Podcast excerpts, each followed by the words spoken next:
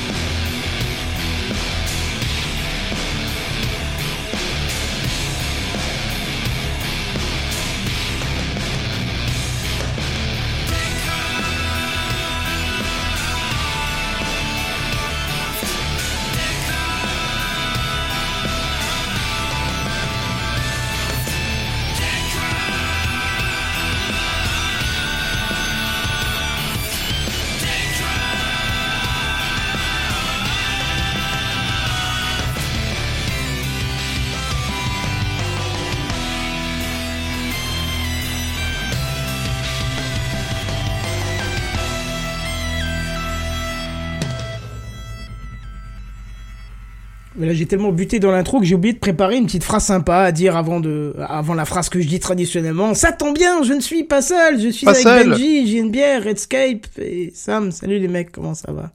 Hello. Bonsoir. Quel punch Ouais. Quel peps C'est ça. Il y a la grande forme à ce que je vois ce soir. Tout le monde à fond là, c'est bien. Wow. Super, bravo, merci les gars. De rien. Wouf, wouf. Ça, Ah, vous avez bien c'est- commencé voilà. la semaine? Yep. Ouais, wow. Wow. Jusqu'ici, tout va bien. Ça va Benji, tu l'as bien terminé?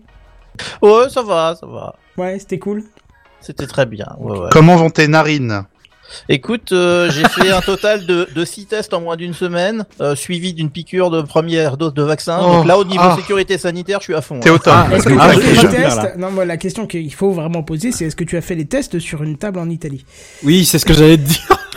Alors non, non, non, mais euh, alors vous avez vu l'actualité, hein, il a fait un test. oui. euh, et d'ailleurs, c'est là que, à mon avis, le scandale, le vrai scandale commence. Bah ouais. C'est que le mec se dit euh, rocker, rock and roll et tout ce qu'on veut, et il est même Ne pas drogué. pas. Ouais, Bah, Oui. Ça, ça, c'est la honte. Mais c'est Non, ça, non, mais, euh, ils savent plus comment faire la fête quoi. Ah ouais, C'était, du- c'est- non mais j'hallucine. C'était c'était du sucre, tu sais, comme ils vendaient dans les, dans les épiceries quand on était gamin, les petites bouteilles de sucre, là. Tu te souviens Non, pas d'un petit alors- truc un peu acidulé? Je suis sûr que c'est ça. Non mais qu'est-ce que j'ai lu? il, il, il ramassait un verre cassé?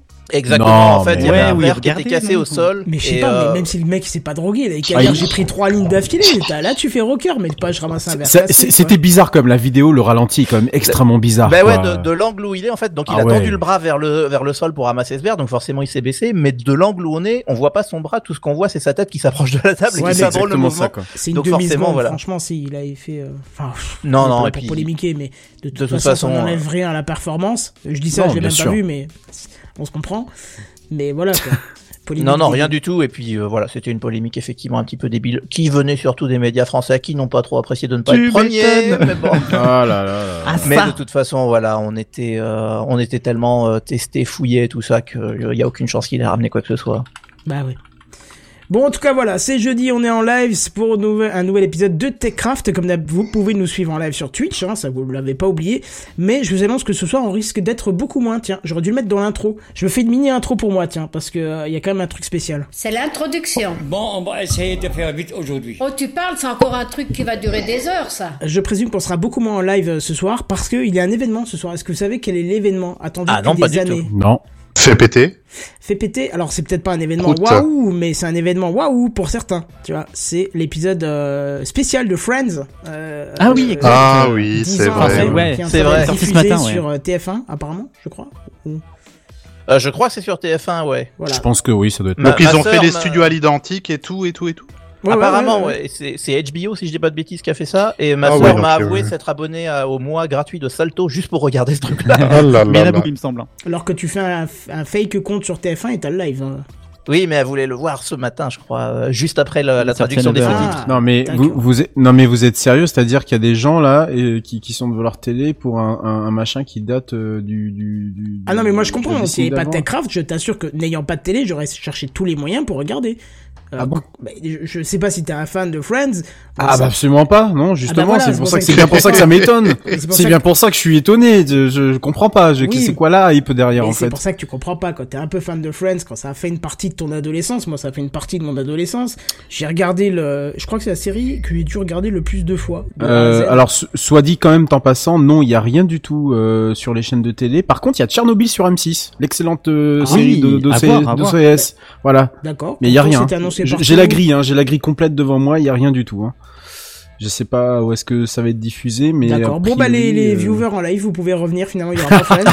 ça commence peut-être plus tard, je sais pas, mais en tout cas, il me semblait que c'était ce soir en diffus. euh, euh, Je vais regarder sur la grille des programmes, mais non, a priori, il y a strictement euh, rien du tout. Bon, en tout cas, moi, dès que j'ai le moyen, euh, dès que j'ai le moyen, je, je, je regarderai parce que c'est c'est quand même une série qui, qui m'a fait bien marrer et euh, qui est en raccord- rapport avec son époque parce que maintenant elle est accusée de, de grossophobie, homophobie, euh, tout ce que tu veux, mais je trouve Tous les que trucs bon, en phobie. Ouais, mais je trouve que quand tu mets ça sous l'humour et sous cette forme-là, je pense qu'il faut pas revenir 20 ans après pour cracher dessus. euh, C'était à l'époque et il n'y avait pas de réelle phobie de quoi que ce soit. Hein, faut arrêter. hein. Mais bref, c'est un autre jugement.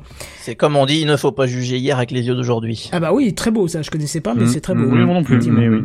Oui, c'était Hitler, je crois.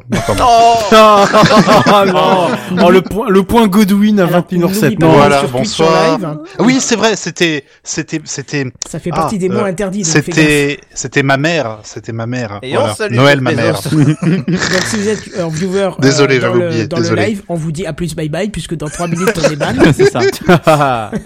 Oui, mais euh, j'ai parlé par-dessus tout le monde, donc c'est passé à mon avis. Espère, Désolé, espère.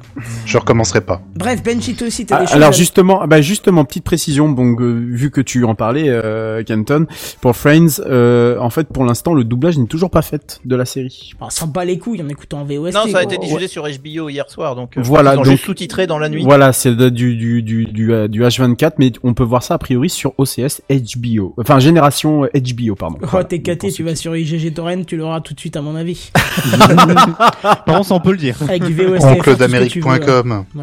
Et puis avec SudDNS, hein, un petit abonnement HBO. Oui. Ah, bien sûr. N'oubliez pas votre abonnement SudDNS, c'est très Ah bah important. S'il vous les amis. plaît, faut qu'on puisse vivre. Donnez, donnez, donnez. Voilà. Bref, en tout cas, c'est parti. Euh, Benji. tu Non, j'avais encore un dernier truc, moi. Bah, vas-y.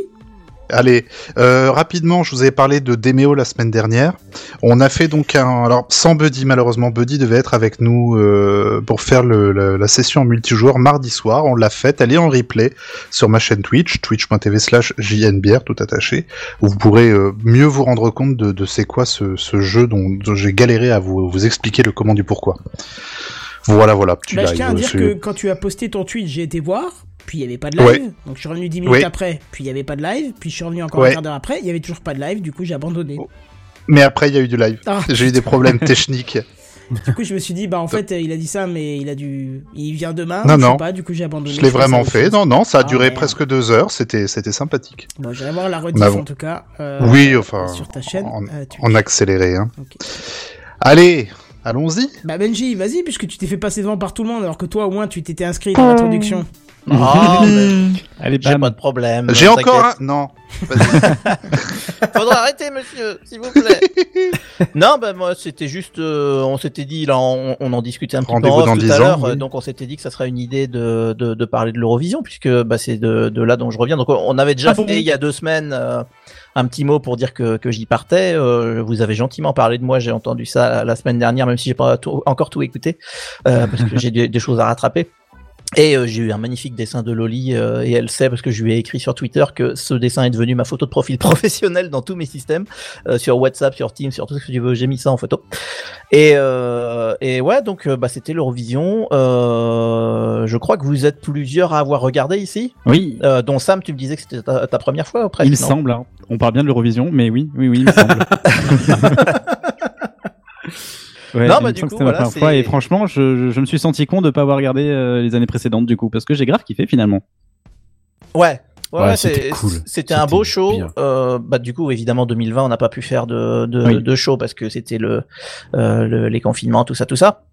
Mais, euh, mais cette année, on a fait un show qui était quand même euh, beau en public. Euh, chaque show avait, parce qu'il y a les, les demi-finales dans la semaine pour ceux qui savent pas, puis la finale le samedi. Donc euh, chaque show a- avait 3500 personnes dans la salle. Euh, pour être rentré dans, dans l'une des salles pleines à un moment donné, ça fait bizarre. Ça faisait deux ans que j'étais pas rentré dans une salle avec du public. Et putain, en fait, ça fait du bien. Qu'est-ce que ça fait du bien 3500 personnes quand même, c'est ça doit être impressionnant. hein, c'est impressionnant. Alors, ils étaient tous sur les gradins, mais par contre, euh, tous sans masque et sans distance. Euh, ce qui était quand même Et tous testés en fait. et en Oui, fait, voilà. voilà, c'est ce qu'on voit pas à la caméra, c'est qu'ils ont tous été testés juste avant de rentrer dans la pièce. Donc pour eux, c'est chiant, mais euh, mais au moins ça fait un beau spectacle et, et c'était vraiment chouette. Euh, donc non, non, euh, très très très beau spectacle. La production était vraiment très belle. Euh, moi, c'est mon quatrième concours Eurovision, troisième sur site. Euh, et ça fait euh, ça fait du bien d'être de retour avec euh, les équipes que je connais et, euh, et ça fait plaisir. Donc toi euh, concrètement Benji, du coup, tu étais au niveau de la, la régie finale, donc celle qui diffuse le, le signal, le signal international. Exactement. En fait, euh, alors, euh, bah, si vous voulez voir des photos, allez sur euh, n'importe quel de mes réseaux sociaux. je- J'en ai mis partout. Ça déborde d'Eurovision. Tous mes réseaux sociaux débordent d'Eurovision. Moi, perso, Normalement- je, je, je rêve de télé la nuit. En fait, de télé l'une à côté de l'autre sur une matrice euh, près proche du film Matrix, tu vois. Mais c'est à peu près ça. Donc, euh, bah, dans toute la semaine, j'ai posté que des photos, genre de la scène. J'ai mis des selfies de moi sur le canapé français euh, juste avant la finale, ce genre de choses, parce que voilà. Euh, mais une fois que le concours était fini, j'ai pu mettre des photos de mon bureau. Effectivement, mon bureau, euh, c'est un euh, pour pour vous donner une idée, en fait, c'est un- c'est un, un double container. Donc, euh, c'est comme si c'était deux containers côte à côte, euh, mais en, en- du coup, on, a un peu plus de profondeur, avec tout un mur d'écran, et on est cinq collègues euh, dans dans ce bureau-là à travailler. Et effectivement, euh, donc euh, euh, c'est pas, c'est l'endroit en fait d'où euh, d'où partent toutes les transmissions et où arrivent toutes les transmissions extérieures. Donc je m'explique. euh, le show évidemment, il était à Rotterdam, aux Pays-Bas. Euh, le show, il est produit donc par par toute une société qui fait de la production, qui fait les caméras, etc. C'est des- pas NPR qui s'occupait du NEP. NEP, NEP, c'est pas ah mais pardon excuse-moi. C'était NEP qui était la, NEP, ouais. la, la, la, la production. Euh, donc c'est eux qui filment, qui récupèrent les caméras, tout ça. Ils ont un camion de, de régie où ils font toute la réalisation, hein, tout simplement. Il y a un réalisateur euh, de- de- qui fait tous les switches de caméra, etc. Et donc ils nous donnent le signal qui correspond au show qui passe. Euh, et en fait, notre notre bureau, notre équipe de 5, le, le premier boulot, c'est de prendre ce signal et de les mettre euh, bah, dans toute l'Europe et euh, voir le monde, puisque euh, il y a nos amis australiens qui ont décidé depuis 2014 qu'ils étaient bien et qu'ils voulaient rester. Donc il faut leur diffuser à eux. On l'a diffusé aux États-Unis. Pourquoi d'ailleurs ils sont là euh, les Australiens Alors en Pour quelle raison 2014, l'UR a invité l'Australie parce qu'en fait l'Australie adore le concours depuis des années. Et, on, et l'UR leur a dit ah bah pour déconner euh, venez donc euh, participer vous allez voir c'est rigolo et euh, depuis ils s'accrochent ils veulent revenir tous les ans Ah et, d'accord. euh, et en fait ils, ils adorent ça donc euh, bah, ils sont on- ils étaient pas qualifiés cette année par contre. non, et ils sont ils ont pas passé la, la demi-finale effectivement. Mm. Donc euh, ils étaient pas en finale. Mais donc voilà, donc le premier boulot euh, de de, de, de mon petit bureau, c'est ça, c'est de prendre le signal et de l'envoyer à travers l'Europe. euh, Et d'ailleurs, je pense avoir Tu dois posté. fort, hein. Ah bah ouais ouais. Et euh, j'ai mis, alors je sais plus si c'est sur Twitter, mais en tout cas c'est dans le Slack de Techcraft. Venez sur le Slack de Techcraft, toutes les informations sur techcraft.fr. Euh, j'ai mis une, euh, une photo de, de toutes les retours que j'avais d'Europe euh, où tu voyais que, que le show était diffusé euh, dans toutes les chaînes, euh, Ukraine, Lituanie et tout ça. Il y avait juste le logo de la chaîne en haut à droite qui changeait, mais sinon c'était le même signal partout. Même signal. ouais. Et, euh, et là, tu te dis merde, ça y est, on est en direct, on est de retour, quoi, les gars. Et euh, la, la finale, c'est Excellent. 200 millions de, de téléspectateurs, hein, quand même. Et en France, et en France, ça a euh, littéralement euh, cassé la gueule à, à toutes les autres chaînes. Euh, Ça a fait 5,5 millions Ah pour, oui, oui, je c'est crois, énorme. près de 31% de part de marché, ce qui arrive très très rarement à France oui, c'est 2, c'est euh, absolument énorme. Là, tout, euh, tout battant de battant de 15 points quand même d'audience euh, TF1 euh, TF1 ce, ce Ouais, le second, qui- ouais. Et voire même non non TF1 qui était que troisième parce que je crois que c'était France 3 qui était second j'avais D'accord. regardé ça la semaine dernière ouais. Mais, euh, mais voilà, donc on était en direct dans toute l'Europe. Donc ça, c'est le premier boulot qu'on a, c'est tous les flux sortants qu'il faut envoyer partout. Et, euh, et euh, le, le deuxième boulot, qui est euh, notamment beaucoup pour moi, c'est les flux entrants qui servent notamment à la grande finale, à la toute fin, parce que tous les pays doivent voter. Donc on va en direct à Madrid, Madrid donne les 12 points tatata. Après on va à Paris, Paris donne les 12 points tatata. Et, et là, il y avait 39 pays cette année qui participaient. Et donc, euh, bah, on avait euh, on avait 39 transmissions à ramener. Euh, C'était nous Oh qui les ramenions. Euh, donc voilà pourquoi sur les écrans, il y a beaucoup d'écrans parce que euh, il y a 39 multiplié par le nombre de fois qu'on fait venir le signal par des endroits différents, des routes différentes pour la sécurité, etc. Euh, pour pas qu'on se fasse casser parce qu'il y a une interférence ou j'en sais rien. Euh, Un piratage. et donc- ou un piratage, ça peut arriver évidemment. Donc, euh, donc ouais, on, on avait ces 39 pays qui votaient Euh, à la finale. et, euh, On en parle du Portugal qui avait un signal euh, SD. le Portugal avait effectivement un studio un petit peu en SD, euh, up converti en HD, qui était un petit peu cracra. Ça, Ah ouais, c'était ça- un peu dégueulasse. Le détourage se voyait un peu trop. Ouais, ouais, ouais, le, le fond vert, ils ont Ouais, pas été de main terrible, morte. ouais, Et effectivement, pour des gens qui ont euh, qui étaient hôtes de l'Eurovision il y a deux, trois ans maintenant, euh, c'est un peu dommage. Ils ont été en mode minimaliste. ouais. C'est un choix ça que de délocaliser parce que je veux dire il y a des animateurs il me semble présents sur le sur le lieu non? Il y a des commentateurs qui sont présents Ouais. sur le lieu. Mais oui, c'est un choix. Euh, L'Eurovision, depuis le, le début, l'Eurovision, le premier concours Eurovision, c'est 1956. hein. Ouais. Juste pour vous rendre compte, ça Ouais, fait ouais, 65 ans qu'on est là. Euh, le, en fait, le, le but de l'Eurovision. 75 ans. Oui, pardon. Euh, mais, mais je crois qu'il y, a eu- il y a eu des années blanches où je sais plus. euh, Ah, où ouais. c'était une année sur deux au début. On doit être à, la 65 ou so- 66e. Très bien. Par- pardon, effectivement. Euh, et en fait, l'une des forces techniques de l'Eurovision, c'est justement qu'on a un réseau qui va à travers toute l'Europe et dans les années 50, c'était une preuve technique que de dire regardez, on arrive à, à connecter des pays entre eux, ce qui était incroyable à l'époque. Et euh, aujourd'hui, évidemment, c'est plus facile. hein, tu fais un FaceTime avec le bout du monde, mais n'empêche que on le fait de façon solide et de, de façon pérenne. Et, euh, et, et on, on a une grande fierté euh, et no- enfin notamment c'est dans le générique j'ai été noté comme voting engineer je crois cette Oui, année. C'est comme ça, ça, qu'ils m'ont mis. exactement. Tout- je, je crois que tous les ans ils me changent de, de titre alors que mon boulot est le même à chaque fois. Mais euh, ah bah voilà c'est c'est Cowboy Étoile qui dit euh, c'est donc ça le rôle de voting de voting engineer. Oui c'est exactement ça. Euh, c'est-à-dire que tous les membres moi je les faisais chier depuis février euh, pour commencer à installer leurs équipements pour commencer à tester les studios pour regarder que les vidéos j'arrivais à me les recevoir évidemment pas à Rotterdam parce qu'on n'était pas encore installé mais je les recevais sur des récepteurs ailleurs et, euh, et donc le, le soir de la, la grande finale euh, on a réussi à aligner les 39 pays sans aucun problème technique et on était très fiers Yes. voilà, donc ça c'est euh, c'est la, la petite complexité de, de, de- du show, mais mais c'est un vrai plaisir et, et encore une fois avec une belle équipe technique, ça fait tous plusieurs années qu'on est là et, et ça s'est vraiment super bien passé. Mais en tout cas, c'était beau à voir, franchement, même ouais, pour l'aspect euh, technique, euh, que pour le show en lui-même. Pour le coup, euh, j'ai j'ai beaucoup aimé, ouais. Et c'était intéressant d'avoir tes petits retours euh, sur le sur le Slack. Hein. J'ai- vraiment- Oui, venez sur le Slack. oui, venez sur le Très Slack. très actif. Mais, hein, ouais. J'ai mis bravo. plus de choses sur le Slack que sur C'est Twitter. Euh, Mm. donc si vous Ouais. voulez Ouais. voir des exclus, c'est sur Slack que ça se trouve. Ouais. Donc euh, ouais, je suis en train de regarder un tout petit peu les commentaires de Cowboy Étoile qui dit que la demi-finale de mardi était géniale. Euh, effectivement, parce que euh, nous, l'Eurovision, c'est une semaine complète. hein. On commence le lundi, on finit le samedi. Parce qu'en fait, il y a une demi-finale le mardi, une le jeudi, et la finale le samedi. Et en fait, chaque jour qui précède, on fait une répétition en costume de, du lendemain. Donc Hmm. en fait, c'est une semaine complète où on a un show chaque soir. donc c'est, mais c'est, assez chouette et, euh, et, et donc ouais, c'est vraiment sympa.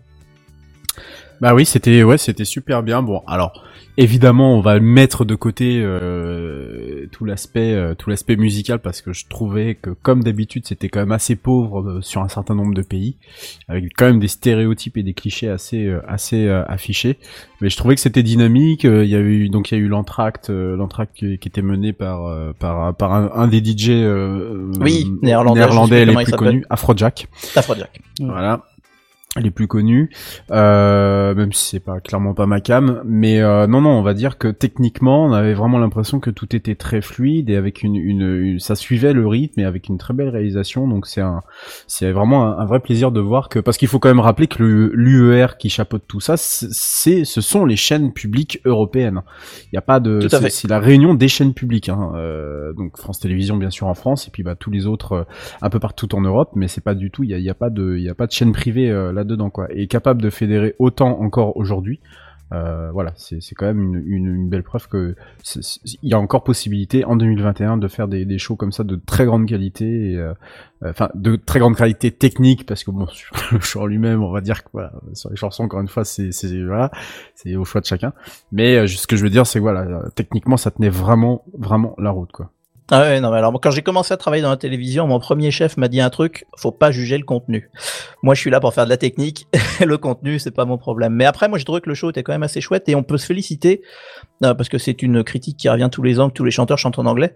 Euh, le top 3 cette année, les trois plus, les trois meilleures Oui, notes, oui. ne chantent pas en français, chantent toutes, euh, alors en italien Alors, pour l'Italie et la Suisse et la France en français. Oui. Oui. Et Ma- Malte avait euh, les ref- le refrain en Le français. refrain en français, oui, je me Hmm. casse. Et je me euh, casse, c'est ça. Je, je pensais qu'elle arriverait plus haut, mais euh, je me suis un petit peu raté. Bah dans oui, mes paris. dans, Ouais, dans les favorites, ouais, il me semble. Ouais, moi j'avais Mm, vu, j- j'avais euh, pronostiqué un, un Italie, France, Malte, mais je savais pas exactement dans quel Ah ouais, ordre. Italie, tu le voyais déjà. euh, Ouais, euh, Italie, je le voyais, mais je, je savais pas dans quel le ordre, mais je les voyais dans le top.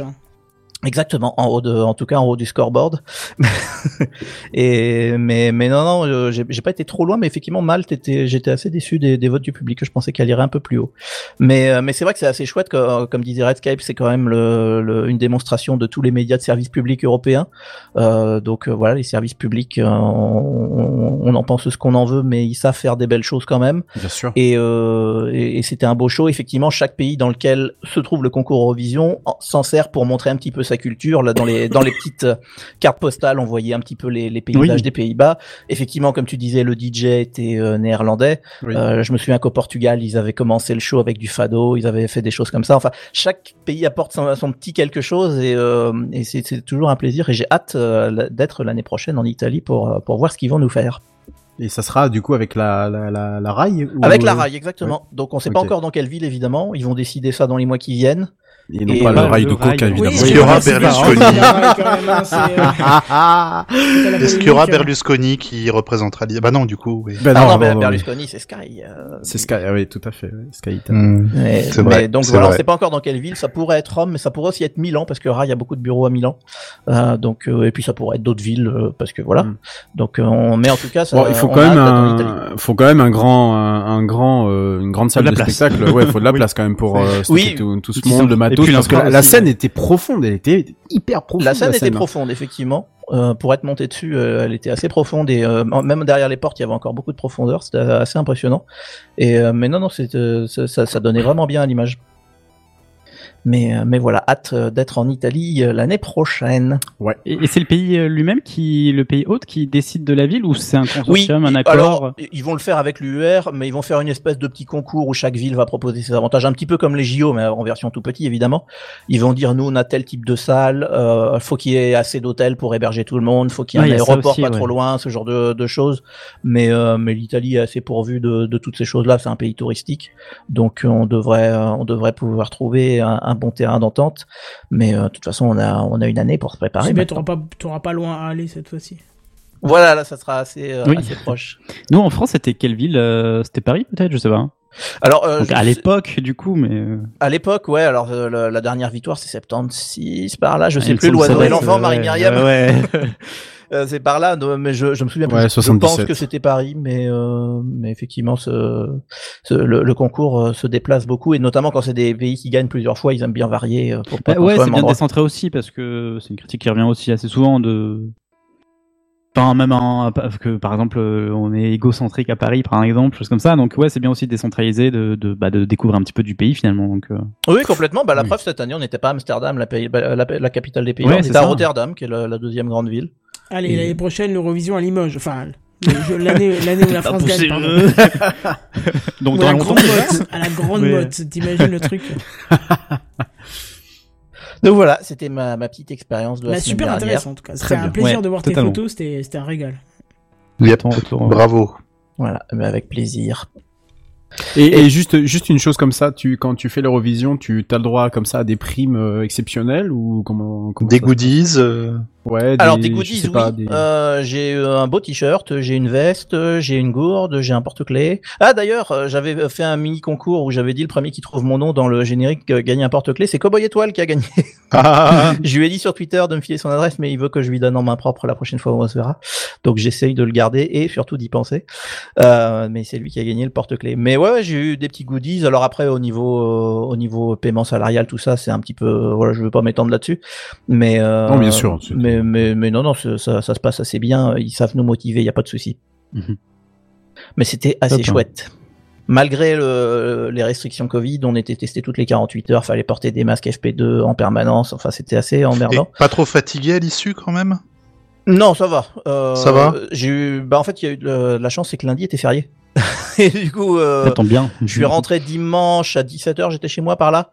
Et, euh, et lundi était férié, donc j'ai dû me lever malheureusement parce que, enfin malheureusement, c'était pour la bonne cause, et j'allais me vac- faire vacciner à 8h30. Mhm. Je me suis levé, je suis allé me faire piquer, je me suis retourné me coucher. Mais non, non, ça va, maintenant tout va bien. Bien.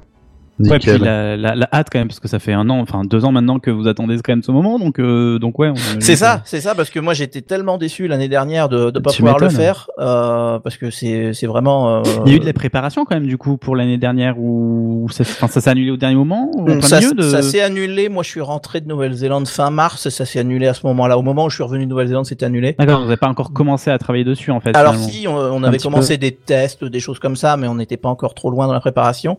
Euh, je peux vous confirmer que le merchandising avait commencé à imprimer les t-shirts, puisque les t-shirts que j'ai euh, ont un patch qui dit 2021, mais quand je le Ah mets oui. sur la lumière, je vois très bien que c'est 2020 qui est écrit en dessous. D'accord.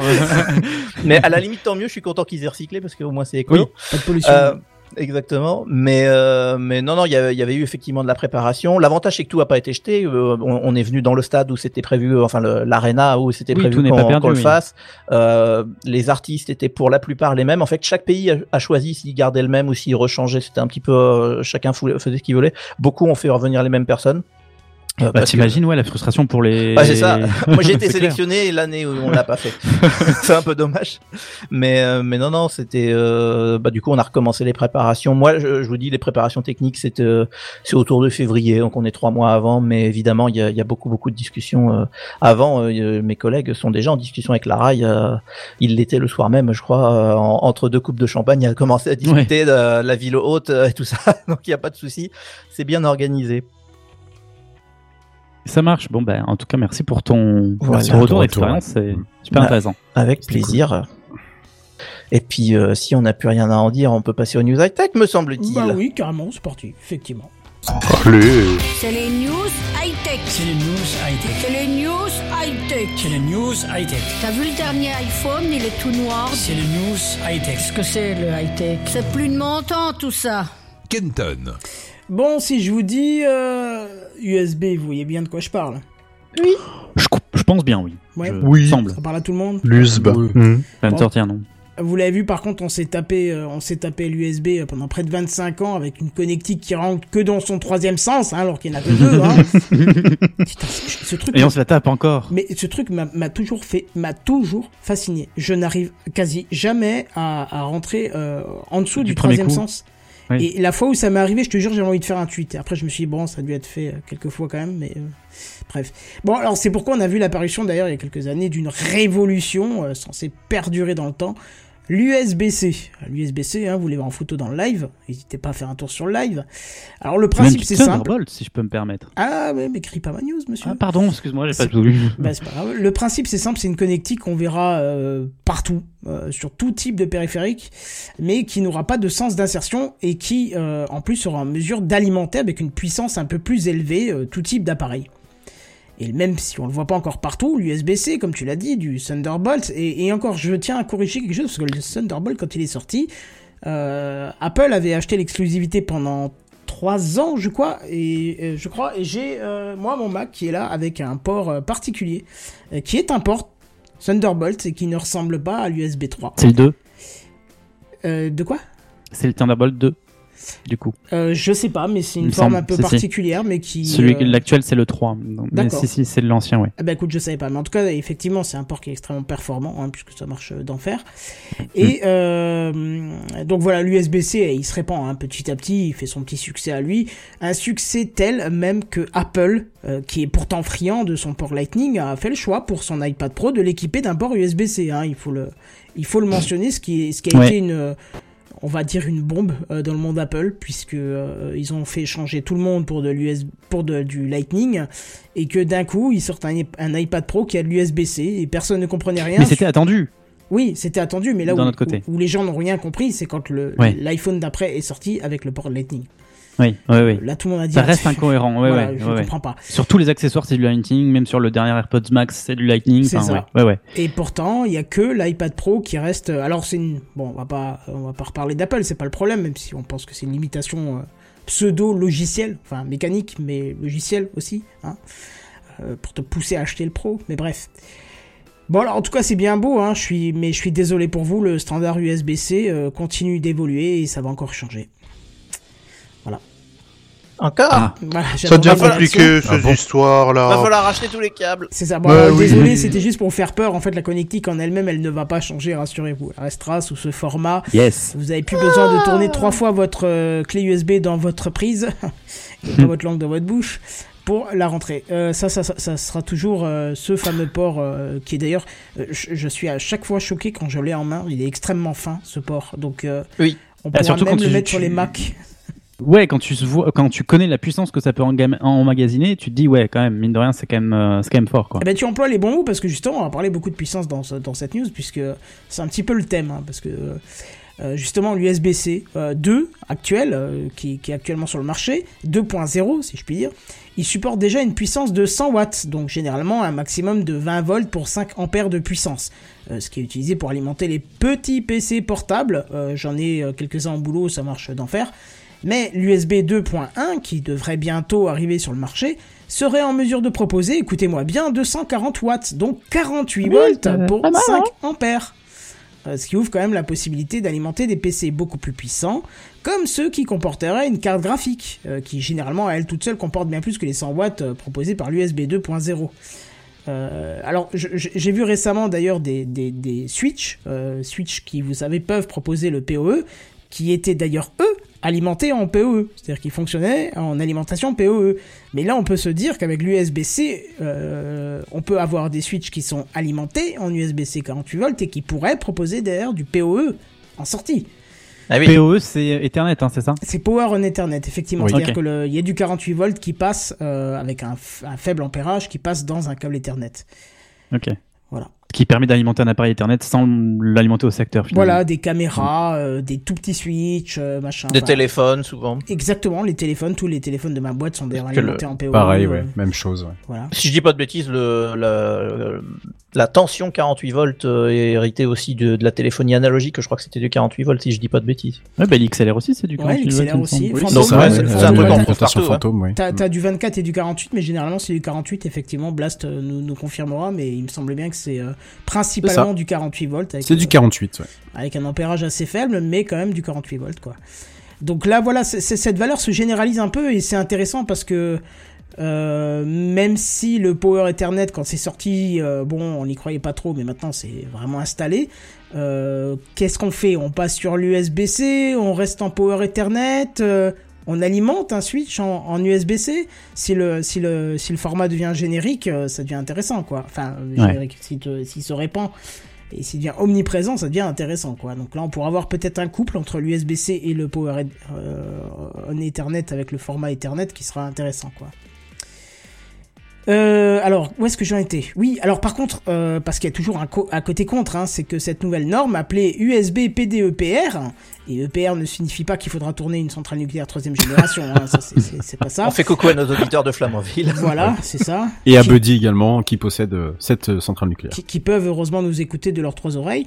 Euh, cette nouvelle norme nécessitera un nouvel adaptateur de puissance, forcément, et donc un nouveau chargeur et aussi un nouveau câble.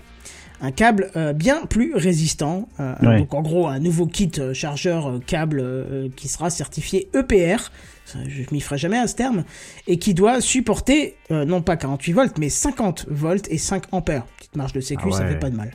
Ouais. Mais alors, point positif, parce que oui, il y a du po- point positif quand même, c'est que cette nouvelle norme et ces nouveaux câbles viennent avec une compatibilité un peu particulière et d'ailleurs à 100% de l'USB 4. L'USB 4, en d'autres termes, comme l'a dit, euh, comme l'a dit Sam au début de la, de la news, le Thunderbolt, mais le Thunderbolt 4 et le DisplayPort 2. Alors, Thunderbolt 4, je vous fais pas un dessin, better, stronger, faster, tout ça. hein, euh. Par contre, pour le DisplayPort 2, on va préciser un peu parce que ça quand même, euh, c'est- quand même énorme. Il promet de gérer trois écrans 8K à 120 Hz en 10 bits Oh. HDR. Putain. Bim Toujours plus. Voilà, c'est- bon Là aussi, tu peux le dire better, stronger, faster, tout ce que tu veux. Là, c'est euh, voilà, avec un câble, vous gérez trois, enfin un câble. Vous les couplez entre chaque écran, bien sûr, mais vous pouvez gérer trois écrans 8K 120 Hz 10 bits HDR. T'as l'impression que cette phrase, ça se finit jamais tellement les, les Un câble pour les contrôler c'est vrai tous. que, C'est ça, euh, rappelons-le, c'est que le, le Thunderbolt, c'est vrai que tu peux le chaîner aussi, c'est ça euh, l'avantage. Enfin, Tu Thunderbolt USB, mais le chaîner. Oui, oui, c'est ça. Oui, oui, que tu oui, disais, oui, tu peux raccorder plusieurs écrans avec le, le même câble à la fin qui arrive à l'ordi, quoi. T'as pas trois câbles qui arrivent à l'ordi, t'as qu'un câble, quoi, oui, voilà, c'est potentiellement. ça. Oui, si t'as les écrans compatibles, préciser, mais... c'est qu'on peut le chaîner. Oui, ça, c'est un avantage aussi du, du Thunderbolt. ouais. Sauf que tu peux faire la 8K HDR, tout ça, que pendant 15 minutes parce qu'à la 16e, le câble fond. Oui, non, si tu utilises pas le câble PR, oui, par contre là, c'est sûr que là, tu vas. À la limite, tu peux poser un, un, un caclon de raclette dessus, tu feras fondre le fromage. mais, mais si tu. Voilà, il faut prendre le câble qu'il faut pour ça. Euh... Alors, par contre, euh, si vous utilisez un écran 16K, vous ne pouvez monter qu'à 60 Hz 10 bits et pas d'HDR. Bon, Ah, déjà, Oh, c'est 16K, quoi. voilà. Alors, Oh, moi, je veux pas dire, mais quand je pense que mon premier écran c'était du 640 x 480, hashtag je suis vieux, hein, je veux pas dire, mais euh, quand je vois trois écrans 8K, bon, voilà, hein. Je suis en train de me demander est-ce que l'Apple Watch fait pas mieux que ça? Ouais, non, c'est possible, ouais, c'est, clair. Oui, oui, il y a peut-être moyen qu'elle fasse plus que ça, ouais. Bref, euh, toujours est-il que ce USB-C 2.1 était déjà en train d'être adopté par Intel, encore heureux puisque c'est eux qui sont derrière le Thunderbolt, hein. Euh, Microsoft, Dell, AMD, DJI, Foxconn, Google et bien d'autres qui sont en train de signer euh, ces documents dans les jours qui viennent.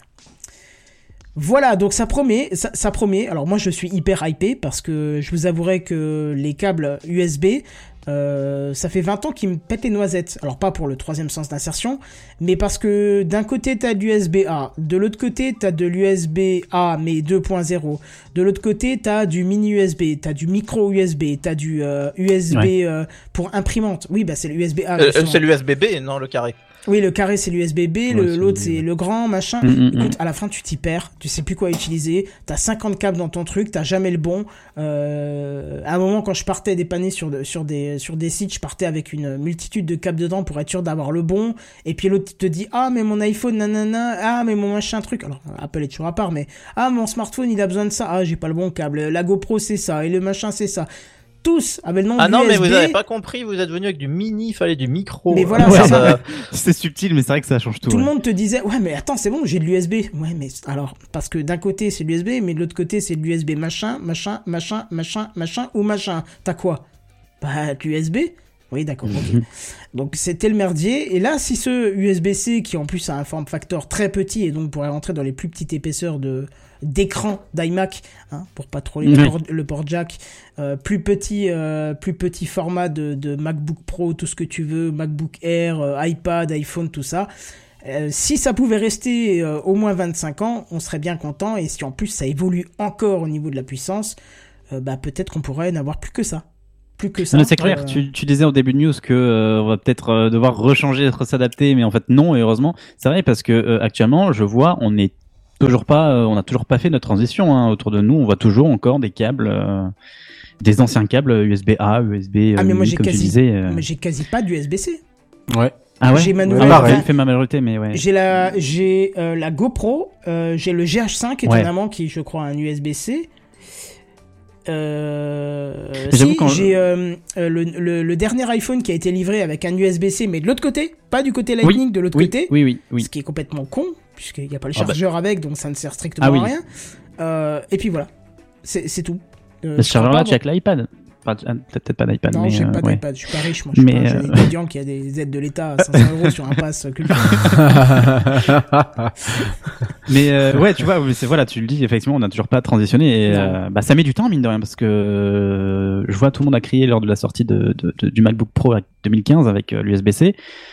Eh ben, on est toujours encore en fait, hein, euh, avec, Ah, oui. avec des, des câbles et des adaptateurs. euh, ouais. Mais j'ai un très, MacBook Pro qui est équipé que du USB-C. Oui, Et le premier accessoire que j'ai acheté, c'est Un le petit dock sur le côté pour avoir ouais, du ouais, USB-A. clairement, voilà. clairement. Mais Et il est euh, ouais, c'est vrai que branché, c'est- je m'en sers. C'est très frustrant quand tu achètes un produit aujourd'hui que tu tombes sur de l'USB, mini USB, USB A, tu dis putain merde les gars, faites un effort quoi. Ouais, c'est ça. Mais ouais, ouais, ouais. Alors Mais que bon, la norme est sortie depuis un moment. derrière, hein. Mais bon, ouais, euh, j'a- j'avoue que les coûts ont dû être amortis quand même depuis euh, bien Bah longtemps, oui, j'imagine. depuis le temps. euh, Après, il y a quand même un sorti. avantage à cette USB-C, c'est que quand on est passé euh, à du micro USB ou du mini USB, il y avait jamais les câbles. Tu galérais toujours pour trouver un câble. Par contre, euh, le moindre truc en USB-C, j'ai toujours un câble USB-C de côté parce qu'il est fourni tout le temps partout. On dirait vraiment qu'ils ont une volonté d'imposer ce câble et, et je trouve ça bien, hein, je trouve ça vraiment bien, mais il y a une volonté d'imposer ce câble et du coup tu te retrouves jamais en rade. Et en plus c'est des gros câbles, tu vois, parce que il faut savoir un truc, c'est que le mini USB ou le micro USB qui était souvent euh, utilisé pour du, de, de l'alimentation, plus que pour du transfert de Ouais. données, euh, quand t'as un câble qui est trop fin, le périphérique se met pas à charger. Ou des fois t'as des câbles, ils ont l'air gros et ils se mettent pas à charger. Tu, tu comprends pas pourquoi, tu sais pas ce qu'il y a dedans, comment ils Ah sont oui, connectés. j'ai déjà eu ce problème, Ben ouais. voilà, oui, tu changes de Ah. câble, et voilà. Et tu Ah, te dis, bah, ok. le câble il est foutu. Non, non, tu peux faire Non, tes non, transferts ouais. de données, mais juste il permet pas la charge. Alors que l'USB-C, dès le premier, je peux brancher n'importe lequel, ils ont toujours commencé à charger, tu vois. Et et puis l'autre avantage, c'est que là, on est, on est tombé d'accord sur un form factor qui, est, qui, qui peut être pérenne.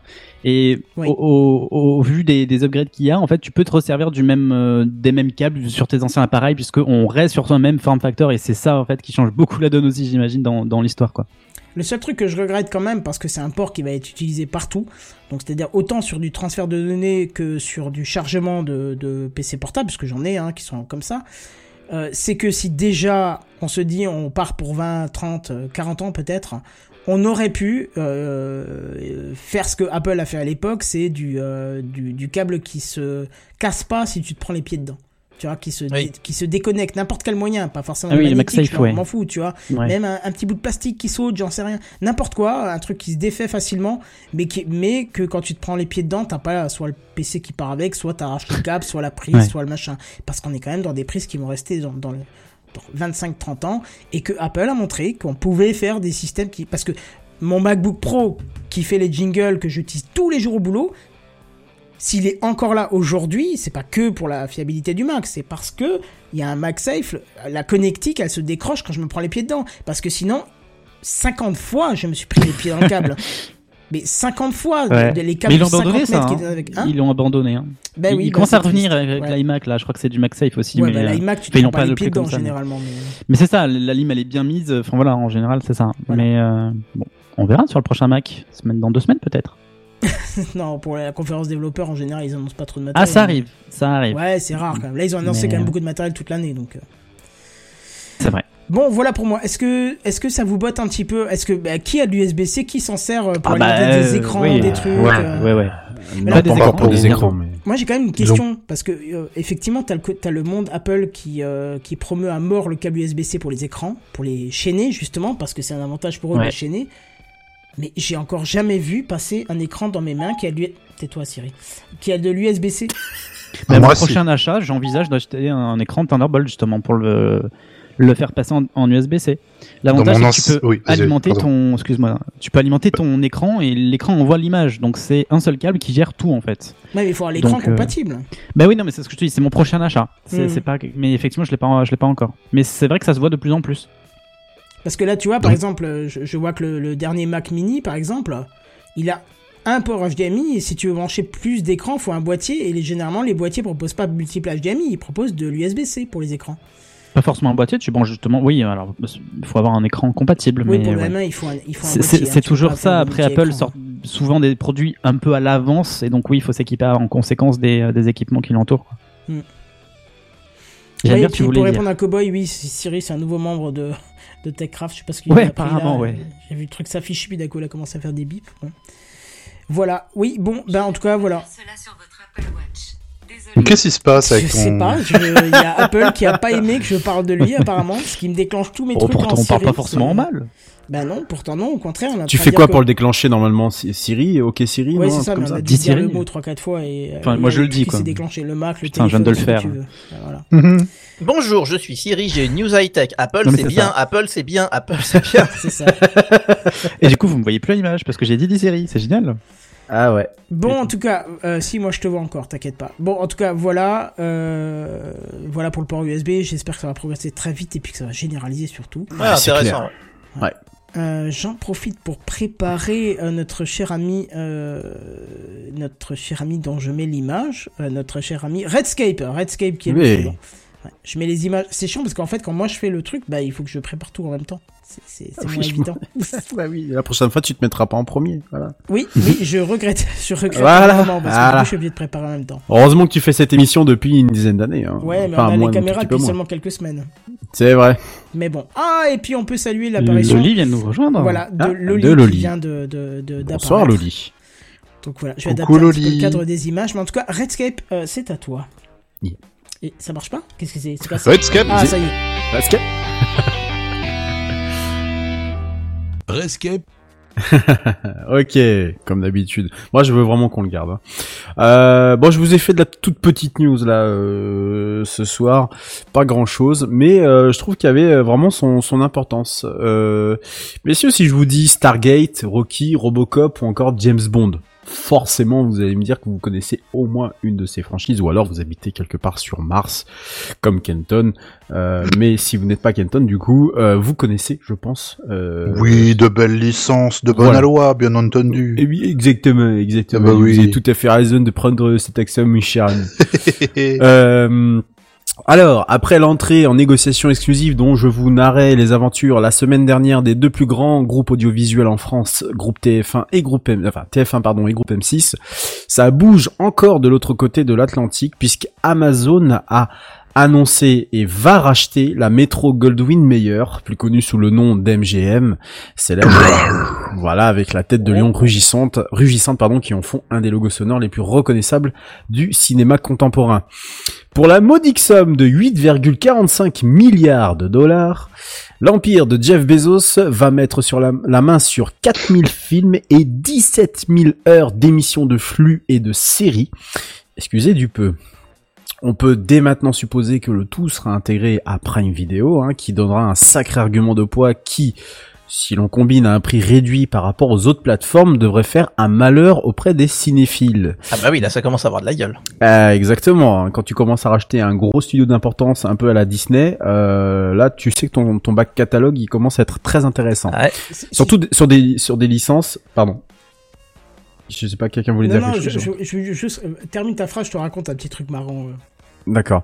Sur- surtout, euh, surtout sur des, des choses qui sont pas trouvables aujourd'hui sur les plateformes de SVOD. Je pense à James Bond qui est introuvable euh, nulle part, enfin ou alors en, à la, en, en location euh, ou à l'achat. Et Stargate, euh, si Stargate, je crois qu'il non non Stargate n'est toujours pas non plus sur euh, la série. Hein. Je parle SG1 plus les dérivés ne sont toujours pas sur euh, euh, dessus euh, sur les sur les sur les plateformes de streaming. Alors d'ailleurs, Ils sont pas sur Prime Video. non, absolument pas non. Non, ils sont pas. Non, non, non, non, non. Ou alors à l'achat, qu'à l'achat. Alors euh, Stargate, il me semble que tu as possibilité de d'acquérir une, une autre chaîne ou un truc comme Oui, ça. parce je que sur. Prime Video, t'as des chaînes euh, supplémentaires que tu payes aussi. euh, C'est ça, exactement. Et je crois que c'est disponible comme ça. Moi, je peux. Moi, je. Ouais, c'est exactement. concept, ouais. ouais. non, mais je parle vraiment moi des, des choses qui sont incluses dans les dans les offres de streaming des différentes plateformes. Très hein, vraiment, juste, euh, oui. sans- sans Regardez avec un essai gratuit de 14 jours de la chaîne MGM. Voilà, c'est ça, exactement. Et là, il a priori, euh, surtout les James Bond, qui était encore une chasse gardée de la MGM, qui euh, euh, qui a du coup euh, ne lâchait pas vraiment son. euh, mais je pense qu'il y a aussi un peu les ayants droit qui euh, qui fonctionnent là-dessus et qui font qu'ils sont euh, tout à fait introuvables euh, dessus. Alors si euh, j'ai vu que sur Apple TV, euh, TV plus, euh, sur Apple TV, ils sont disponibles aussi également à la loc. Voilà. Euh, mais ils sont pas trop, ils sont pas trouvables ailleurs. Alors petite stat, un- petite statistique pardon intéressante sur les 200 millions, plus de 200 millions de personnes qui sont abonnées Prime, donc toute la partie e-commerce d'Amazon, hein, 175 millions auraient déjà visionné un contenu sur Prime Vidéo. Mais Voilà, honnêtement, le contenu s'améliore, mais bien, bien, bien. oui. hein.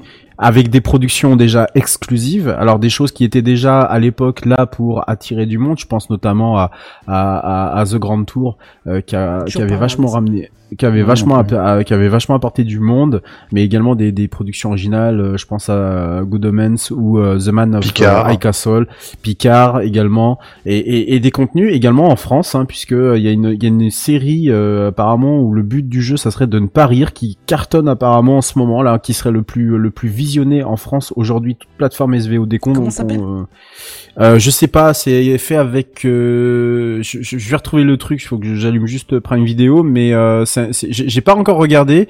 J'avoue que depuis ils en font même la pub, euh, la publicité un peu partout là, et j'avoue que euh, ça me tente bien de- de- d'aller voir. Mais je sais qu'ils ils produisent des, des spectacles, des spectacles pardon originaux, euh, ou alors ils, ils font la reprise de, de, de spectacles d'humoristes en France et ils commencent à produire euh, du contenu, euh, du contenu original.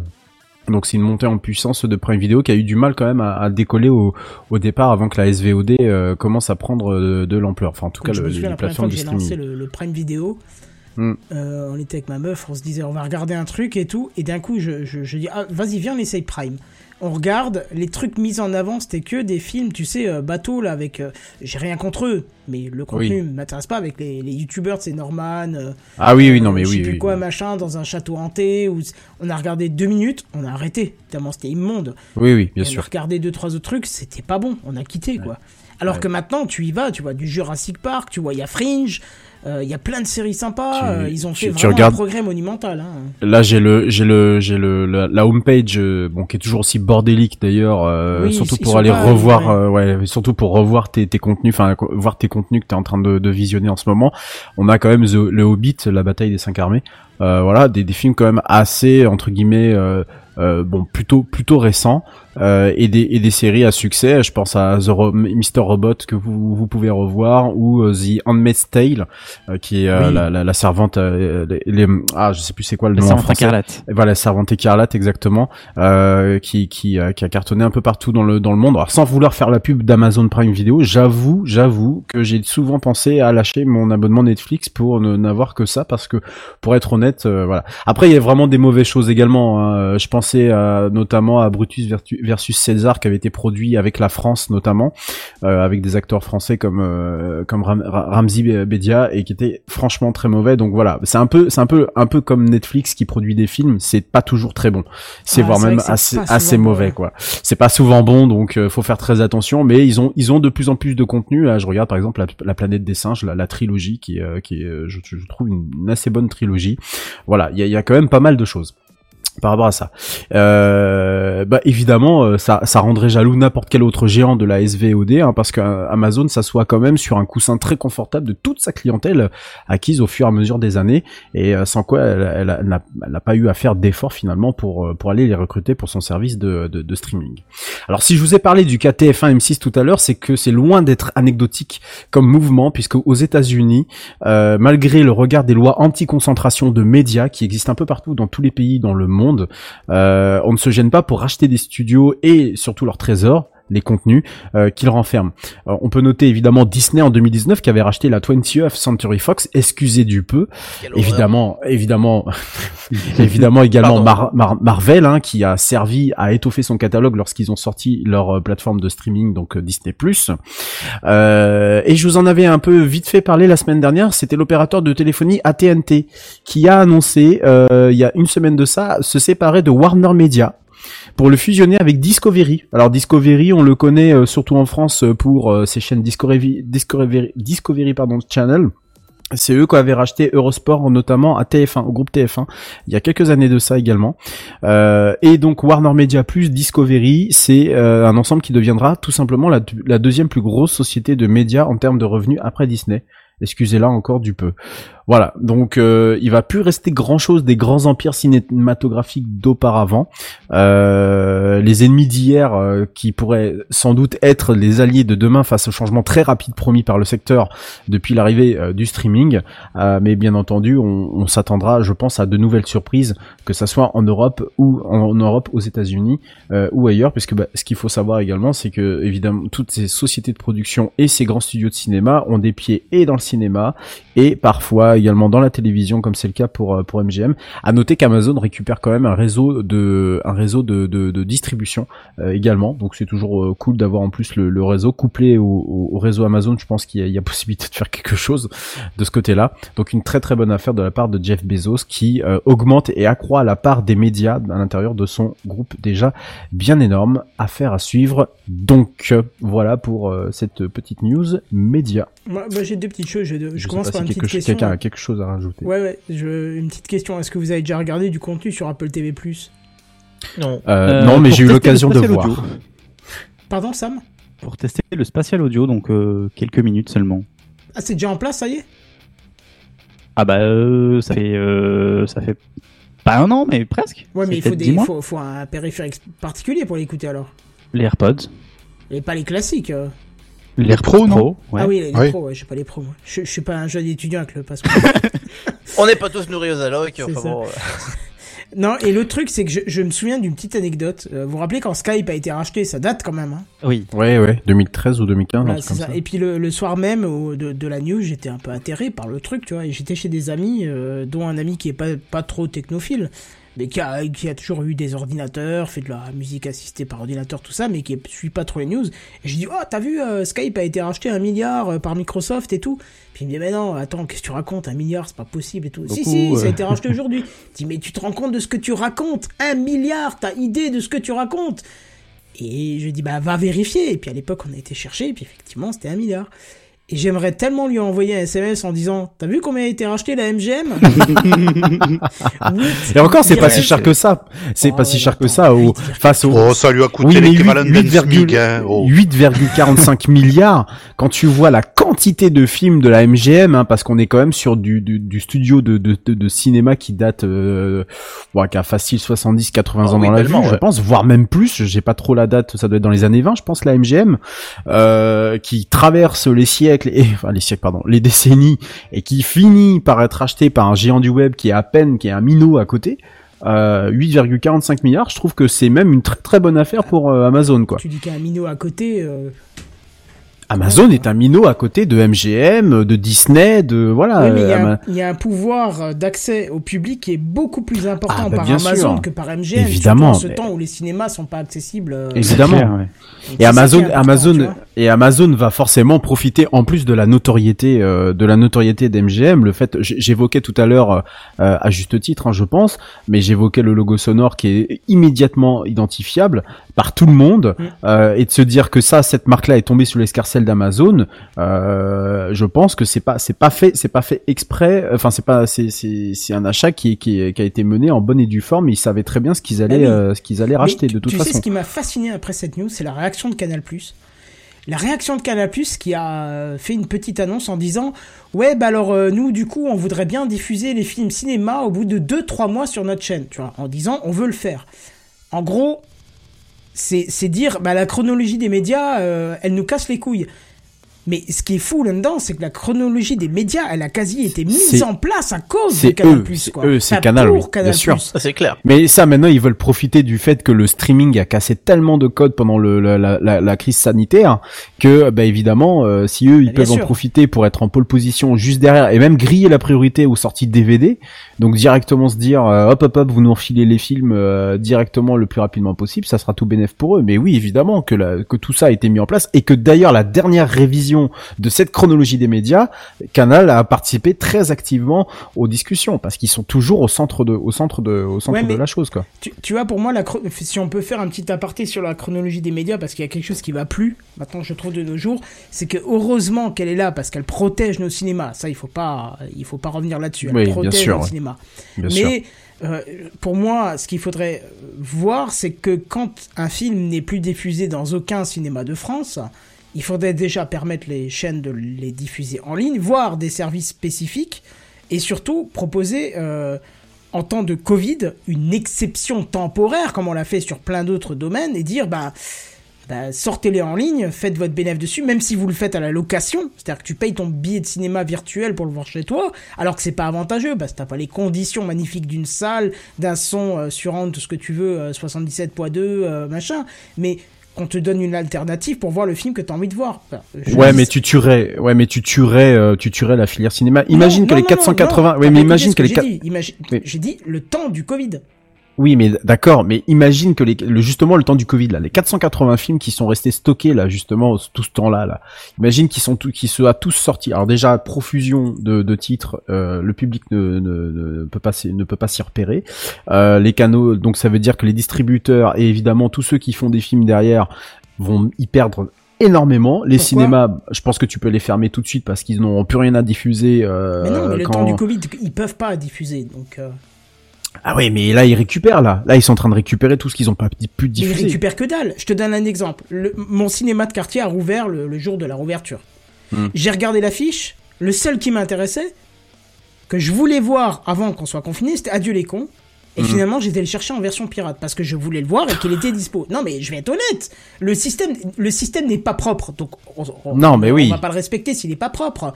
J'étais le voir en version pirate. Du coup, là, il, il vient de réapparaître au cinéma. Je me doutais pas qu'il sortirait de nouveau à la sortie de, du confinement, parce que peut-être que j'aurais eu une, une optique différente. C'est Dupontel, il, il, mérite un respect que d'autres ne méritent pas, mais Oui. bah, du coup, je vais pas aller le revoir. Je, je, je l'ai vu. Enfin, en plus, c'est un film, quand tu sais la fin, t'as plus envie de le revoir, quoi. Donc, euh, Ouais. Mais c'est dommage. Euh, un autre truc. Spoil pas parce que je dois aller le voir. euh, je pense au cinéma. Je pense Bah, en que fait, je les le voir. extraterrestres qui atterrissent. c'est- non, mais je- je- je- non, mais alors si tu dois aller le voir, vas-y. Et euh, si t'es dans un cinéma qui est respectueux, mets deux fois le, mets deux fois le ticket. Achète deux tickets juste pour toi, parce que il faut soutenir ce genre de film français, parce que waouh. Ah oui, bien sûr, non mais du Pontel. plaît, quoi. Mais Oui. euh, n'est-ce pas? Mais Mais merci, contre- merci Monsieur Non, mais Bière. pourquoi je dis ça? Parce que je suis, je, je suis ultra vexé, je suis ultra vénère que ça fait un an et demi que j'attends Camelot le film, alors qu'on l'a attendu dix putains d'années Oui. et que quand il a dit je vais le sortir, t'as un connard au virus qui est venu. Oui, d'accord, mais ok, mais dans ces cas-là, tu peux, tu, tu peux être contre contre le, le, le Covid et tout ce que ça a généré comme problème, et ça, ça changera rien du tout. Je pense que tu vois, si on parle de, par exemple, de de, de, Camelot qui sort le 21 juillet, je le rappelle Mais à ouais, tout le il monde, le toujours quand on va 21 en juillet vacances. 2021. Euh, euh, et il voulait le sortir dans de bonnes conditions. Il a eu tout à fait raison de toute façon puisqu'il pouvait pas le diffuser. L'année dernière, ça aurait été compliqué parce que je crois qu'il y a eu une période pendant laquelle le ciné, les ciné étaient encore un peu ouverts avant les confinements de de novembre ouais, et de, tout le monde de était en mars. là. vacances, donc ça allait pas. Voilà, c'est ça. Donc, il voulait le sortir dans les bonnes conditions. Je pense que ça vaut le, ça vaut le coup euh, d'attendre. Euh, bon, j'ai été regarder a priori toujours les, les cinémas euh, à côté de chez moi ne sont pas encore, euh, ils ont pas encore la précommande du truc. Donc voilà, il faudra aller surveiller ça, je pense assez rapidement parce que ça risque de se remplir vu l'attente, euh, la, la grosse attente euh, derrière derrière ce film. Mais de toute façon, voilà, ça concerne à peu près tous les films qui euh, sont restés stockés stockés dans les dans les entre guillemets dans les greniers des euh, dans les greniers des euh, des, des, des cinémas. Et, et que euh, si- je pense que s'il y a une leçon à, à, se souvenir de cette crise du, du Covid, c'est que euh, la chronologie des médias telle qu'on la connaît en France ne va plus du tout, ne va pas bien du tout, et c'est comme ça qu'on se fait manger par les Américains aujourd'hui. Bah oui, Et ça, et ça malheureusement, si Canal ne, ne ne, ne le, ne, le conçoit pas, si les cinémas ne le conçoivent pas, si les distributeurs ne le conçoivent pas, et si euh, les plateformes derrière, ne serait-ce que je sais pas moi, les les les les, les Salto et autres ne le conçoivent pas, eh ben on Non, aura beau faire, on aura beau faire des grands groupes TF1 M6, ça ne servira de toute façon à rien du tout, puisqu'on a toujours rien compris, rien Mais pigé au truc, système. euh, Canal le conçoit très bien. Il veut juste lui sortir Ah bah oui, non, mais oui. deux mois et que les autres aient 24 mois avant de le sortir. Donc, euh, Ah, je- ça je suis pas sûr, oh, ça bah, je bien suis pas sûr. oui, arrête.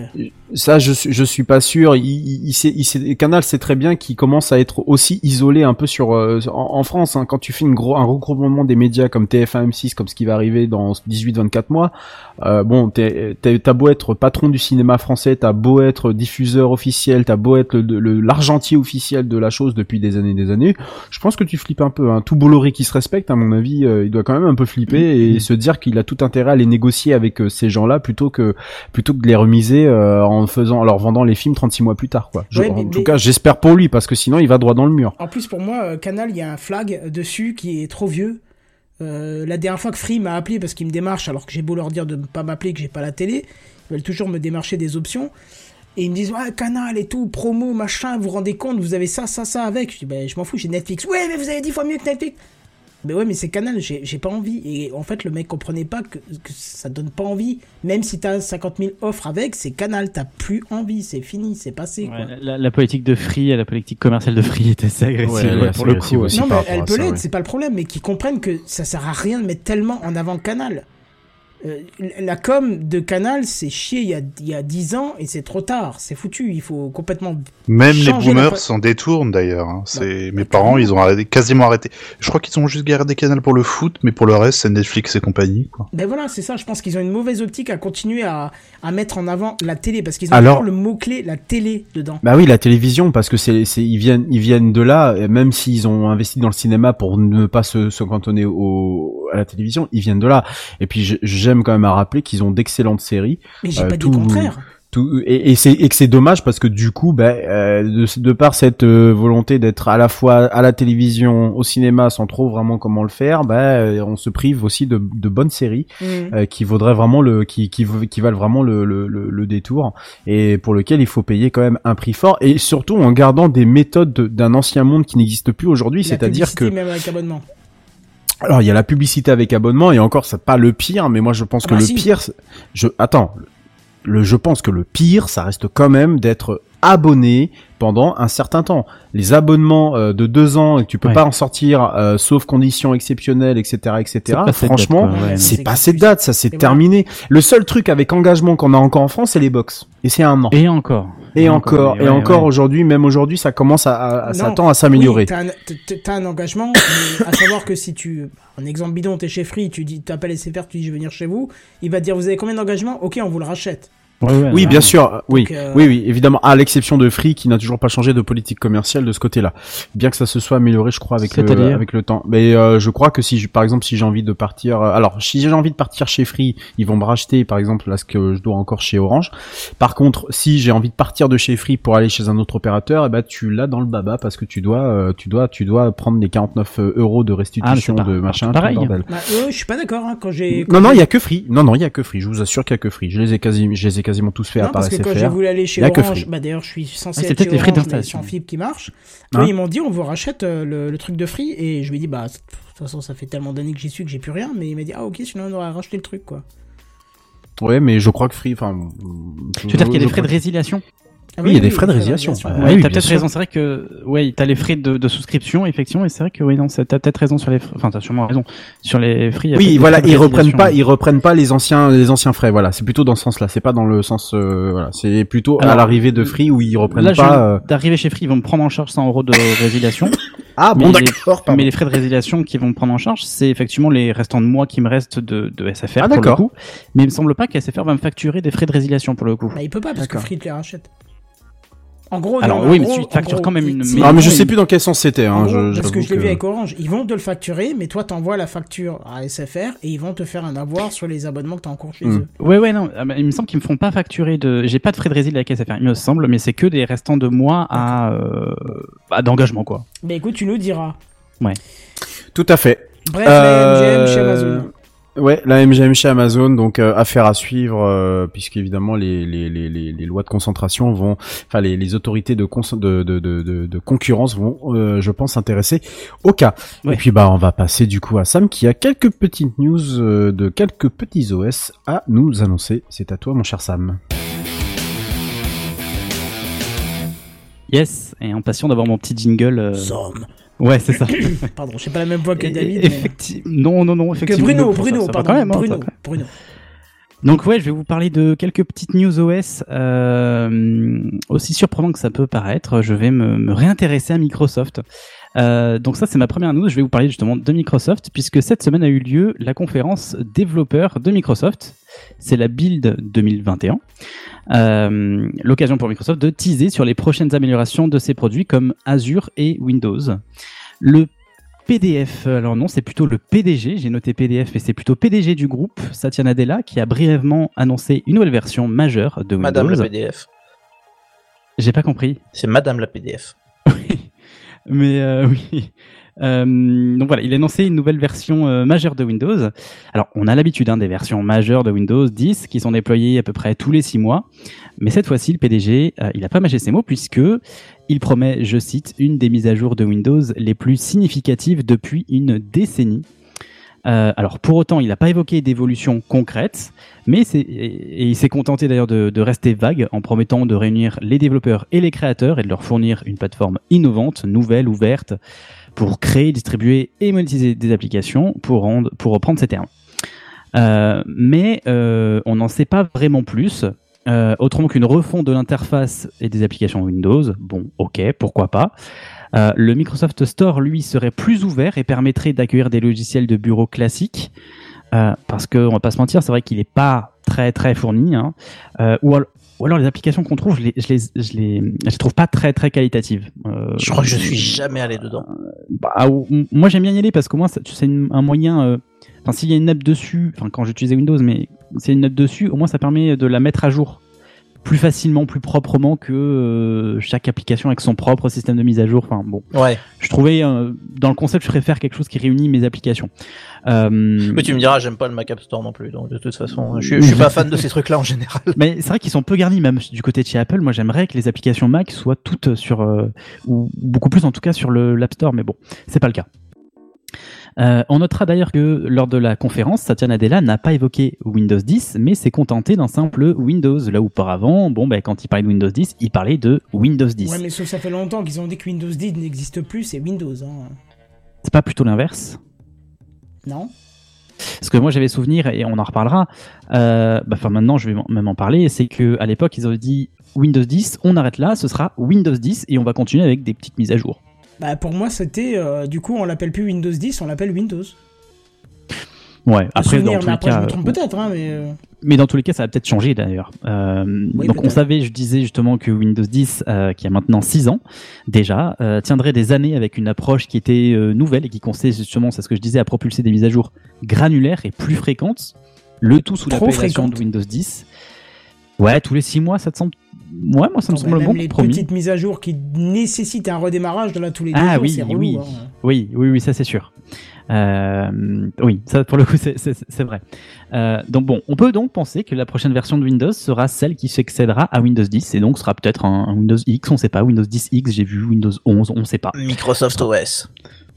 C'est oui. Pourquoi les pas, mecs oui. abandonnent Windows complètement, ça pourrait être drôle. Ce serait un moyen d'unifier par rapport à la concurrence, effectivement. Mais, euh, mais on verra. Euh, Ce, sera- ce sera Windows 10 aussi, on on n'en sait rien. Et c'est pas le plus important, j'ai envie de dire. Donc voilà pour Windows. Peut-être du euh, lourd qui nous attendra du côté de Microsoft. Bien entendu, je vous tiendrai au courant. On vous tiendra au courant. Euh, et maintenant, je vais vous parler de Google. Kenton, tu m'as l'air prêt, oui. C'était pas ça? Si, si, c'est justement parfait. Non, mais c'est pas mal le visuel comme ça. On peut voir que tu as la main sur le jingle, c'est c'est parfait. Euh, donc souvenez-vous, en 2016, euh, on vous annonçait, on en parlait dans TechCraft, que Google travaillait sur un tout nouvel OS euh, dont le nom avait fait euh, couler un peu d'encre. Je parlais de Fuchsia. Est-ce que ça vous évoque des souvenirs? Ouah, lointain, je me Lointain, souviens hein. plus du tout. Ouais, ouais. Nous ouais, sommes lointain. Fuchsia. Non, c'est nul. Allez. C'est vrai qu'on t'entend pas Eh bah, beaucoup. bravo. Mais euh, oui, ben, euh, souvenir lointain effectivement, parce qu'il n'y avait pas grand-chose à dire, hein, puisqu'on n'avait pas beaucoup de nouveautés, on savait juste que Google planchait sur un nouvel OS. Euh, bon, bien, je vous en reparle aujourd'hui, en 2021, pour déjà vous annoncer que le projet ne rejoindra pas le cimetière des produits Google abandonnés, et ça c'est une bonne nouvelle, et aussi pour vous dire que l'OS vient de sortir en bêta.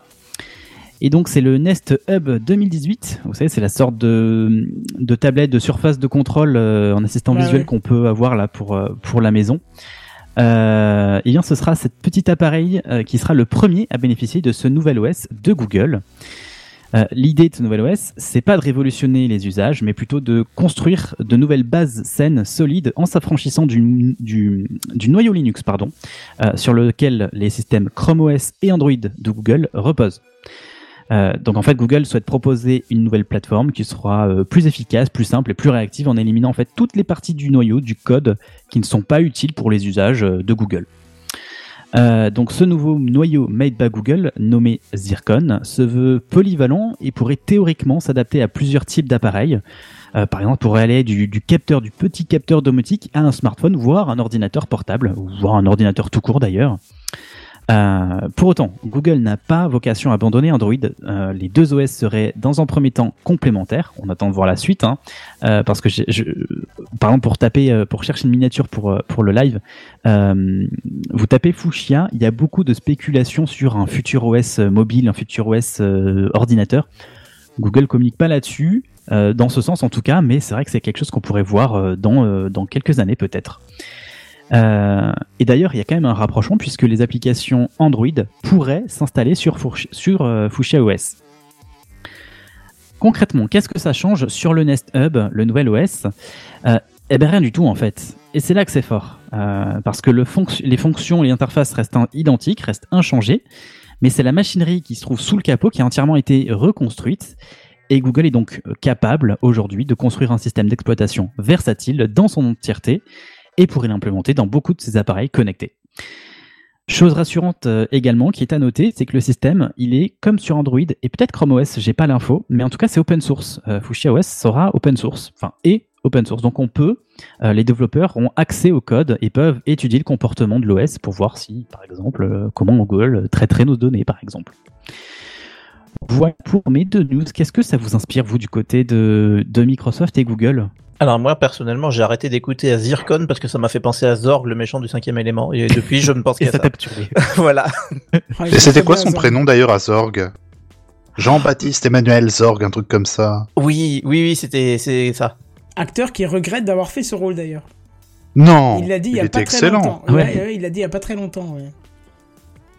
Zorg, le cinquième élément. Jean-Baptiste Emmanuel Zorg. C'est le, le, le mec. qui Chapeau. joue, euh, comment il s'appelle l'acteur euh Gary Oldman. Gary Oldman. Oui, ouais. voilà. Et, ouais, ouais, il l'a dit récemment sur un, sur un truc. Il l'a dit parce qu'en fait, il était pote avec Luc et il a dit, euh, Luc lui avait proposé. Il lui a dit, il a dit, ah, s'il te plaît. Et puis il a dit, ah, ok. Mais il regrette un peu parce qu'il passe un peu pour un, pour un faible. Alors qu'au final, moi, je trouve qu'il est tellement charismatique en étant. Il est bien, moi Ah, il est formidable. Euh, mi-atroce, tu vois. Je trouve qu'il est, il est génial, quoi. Tu sais, cette scène quand il ouvre le coffre et qu'il se rend compte qu'il n'y a rien dedans. Oui, Oui. oui, oui, oui, oui. Ce jeu, Oui, formidable. oui. Ah non, mais il est formidable. Ah oui, oui, il est trop bon. Mais euh, non, à part ça, pour revenir sur euh, la news, parce que genre euh, je- j'en ai quelque chose à faire de la news, je tiens à le dire.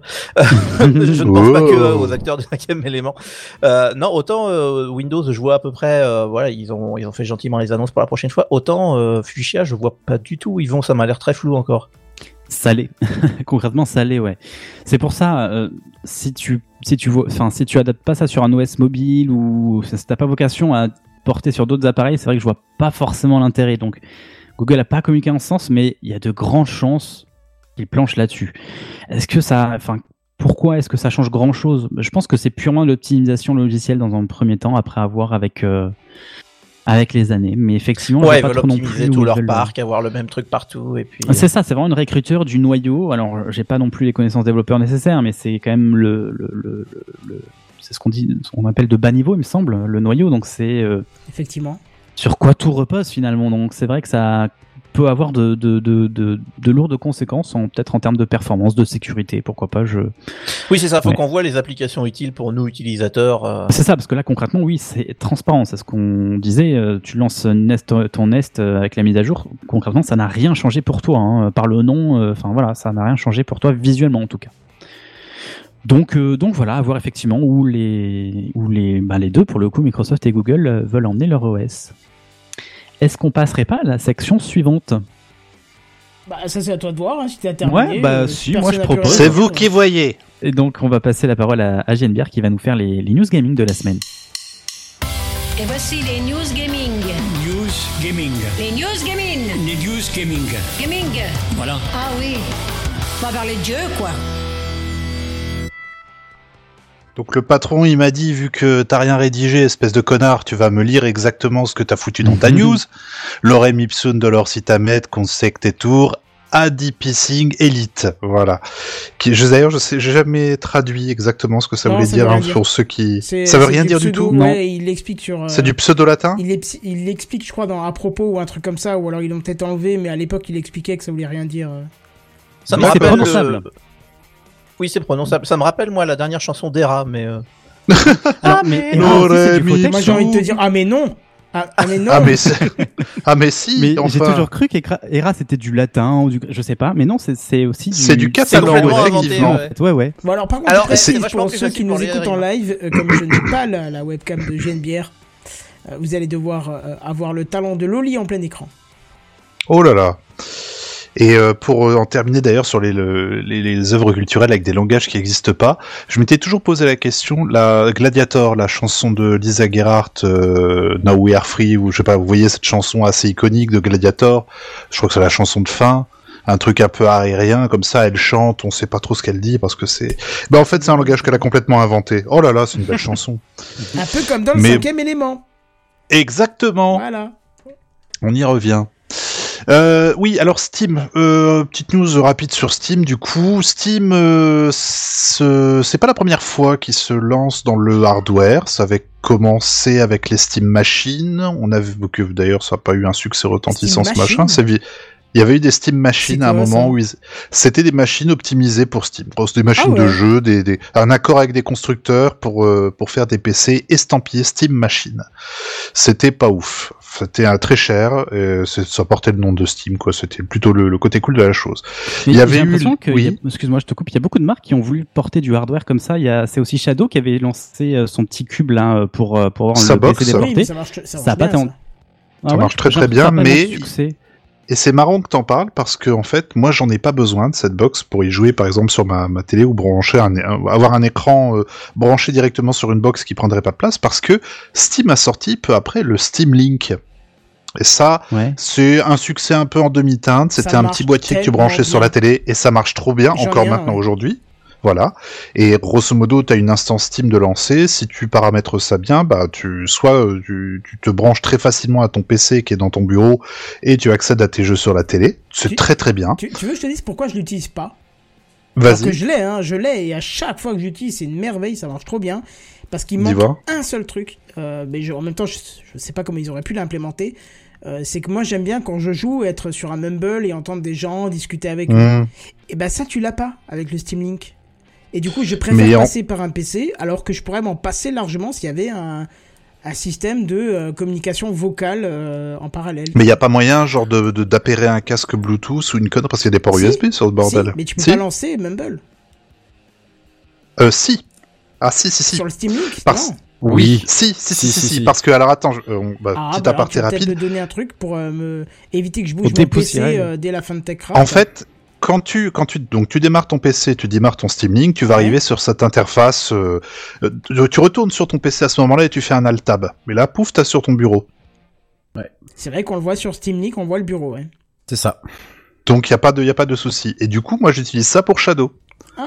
Je l'ai paramétré de façon à pouvoir avoir mon Shadow sur ma télé quand, euh, quand j'en ai envie, que j'ai pas envie de, de me péter le dos sur ma chaise de merde dans mon bureau de con. Euh, je, je passe par mon Steam Link, je, je joue très très bien, sans, sans, sans latence aucune. Bon, j'ai la connexion qui va avec, bien entendu, mais je veux dire, j'ai- terminé plusieurs jeux en- sur mon canapé via le Steam Link. Ça marche très très bien. C'est une petite machine qui est très très bien. Mais voilà, elle a pas peut-être rencontré le, le succès escompté. Ils avaient sorti une manette avec que j'ai acheté aussi, mais j'ai beaucoup de mal avec cette manette. Donc je me souviens plus Steam Controller, je crois que ça s'appelait Ouais, c'est ça. complètement. Mais apparemment, il est vraiment Que- pas terrible. hein. Pff, je sais pas, euh, paraît que bien paramétré, ça peut être euh, assez cool, mais je j'ai jamais réussi à, à avoir un, un plaisir euh, tactile avec cette. euh, je la trouve très très imprécis, c'est bordélique, j'aime pas trop. Ju- Et- juste, oui. justement, euh, je te coupe, euh, j'ai une bière, mais j'ai fait le, le- le test entre le, le Steam Link que je, je possède également et euh, l'application Steam Link sur euh, la Chromecast euh, que j'ai. C'est fou, vous me tendez des perches à chaque fois pour passer justement à l'étape d'après. Incroyable, vas-y. Je, je- très rapidement, hein. je j'ai toujours trouvé ça euh, avec beaucoup de, de, de problèmes de, de, de connexion, même avec l'Ethernet euh, pour le Steam Link. J'ai jamais trouvé ça euh, très Ah ouais très pratique. Euh, par contre, l'application Steam Link sur Chromecast, la Chromecast qui n'est pas reliée en Ethernet, on est bien d'accord, en Wi-Fi. hein. Bah oui. Steam Link Ouais, mais, Mais bien un sûr que oui, tu peux le mettre en, en Ethernet. non, la Chromecast, la Chromecast, tu ah, peux pas la mettre Chromecast, en non, Ethernet. oui. Voilà. Mais l'application Steam Link sur la Chromecast. Voilà, c'est ça. Et euh, nickel. Pas un Bah seul oui, ralentissement. Rien du tout. C'est, mais enfin, le truc, je l'ai remisé au fond, euh, mon bordel là de fil et tout ça, je l'ai remisé quoi. Clairement, il y a, Mais ça, il faudrait que je m'y intéresse justement. ça n'a rien à voir. Ouais, on va dire un petit truc que je devrais peut-être pas dire. Mais il, il était un temps où j'ai échangé avec quelqu'un, je dirais pas qui, pas quelqu'un qu'on a eu dans dans dans Techcraft, Dans hein, vous, vous ferez le lien si vous voulez. Mais il était, j'avais posé la question lors d'une grosse mise à jour de Recallbox qui annonçait des monstres et merveilles. Je lui ai dit, Steam Link arrive sur Recallbox. Parce que ça aurait été merveilleux, parce qu'au final, euh, sur Raspberry Pi, avec des, euh, du, ça, ça tourne, hein, le Steam Link. hein. Bien sûr. Et j'ai entendu comme réponse euh, pas trop vite, mais un jour. Et donc je pensais que c'était Ah. pas cette mise à jour-là, mais celle d'après. Sauf que c'est jamais arrivé. Et j'espère encore euh, voir le client Steam Link intégré à Recallbox. Et alors là, euh, là c'est le drame quoi. Là c'est Ça Ouais. fait plus, quoi. C'est fini, là. Euh, Mais t'as pas une, euh, t'as pas quelqu'un qui s'est penché sur le truc pour euh, faire un peu le concept du Steam Link sur un Raspberry Pi, tout simplement? Si, bah, tu peux installer euh, le Raspbian avec euh, le client Steam Link. Il me semble que tu l'as dessus. donc. Ah, tu Ouais. peux faire ça, ouais, d'accord. Ouais, parce que t'avais SteamOS à l'époque qui était euh, basé sur du, du Debian à la grande époque où Steam se rêvait en, en, en pourfendeur du jeu vidéo euh, avec Linux et Ouais, que mais ils ont, qui eh, ils s'est- ont fait beaucoup d'efforts. Il y a beaucoup, beaucoup de Oui, ils ont fait, qui oui, oui. maintenant sur Linux, Je hein. suis tout à fait d'accord. Non, mais c'est, c'est, Enfin, on est bien d'accord. Les, les éditeurs, ils ont compris qu'il fallait aller sur Linux aussi. Donc, euh.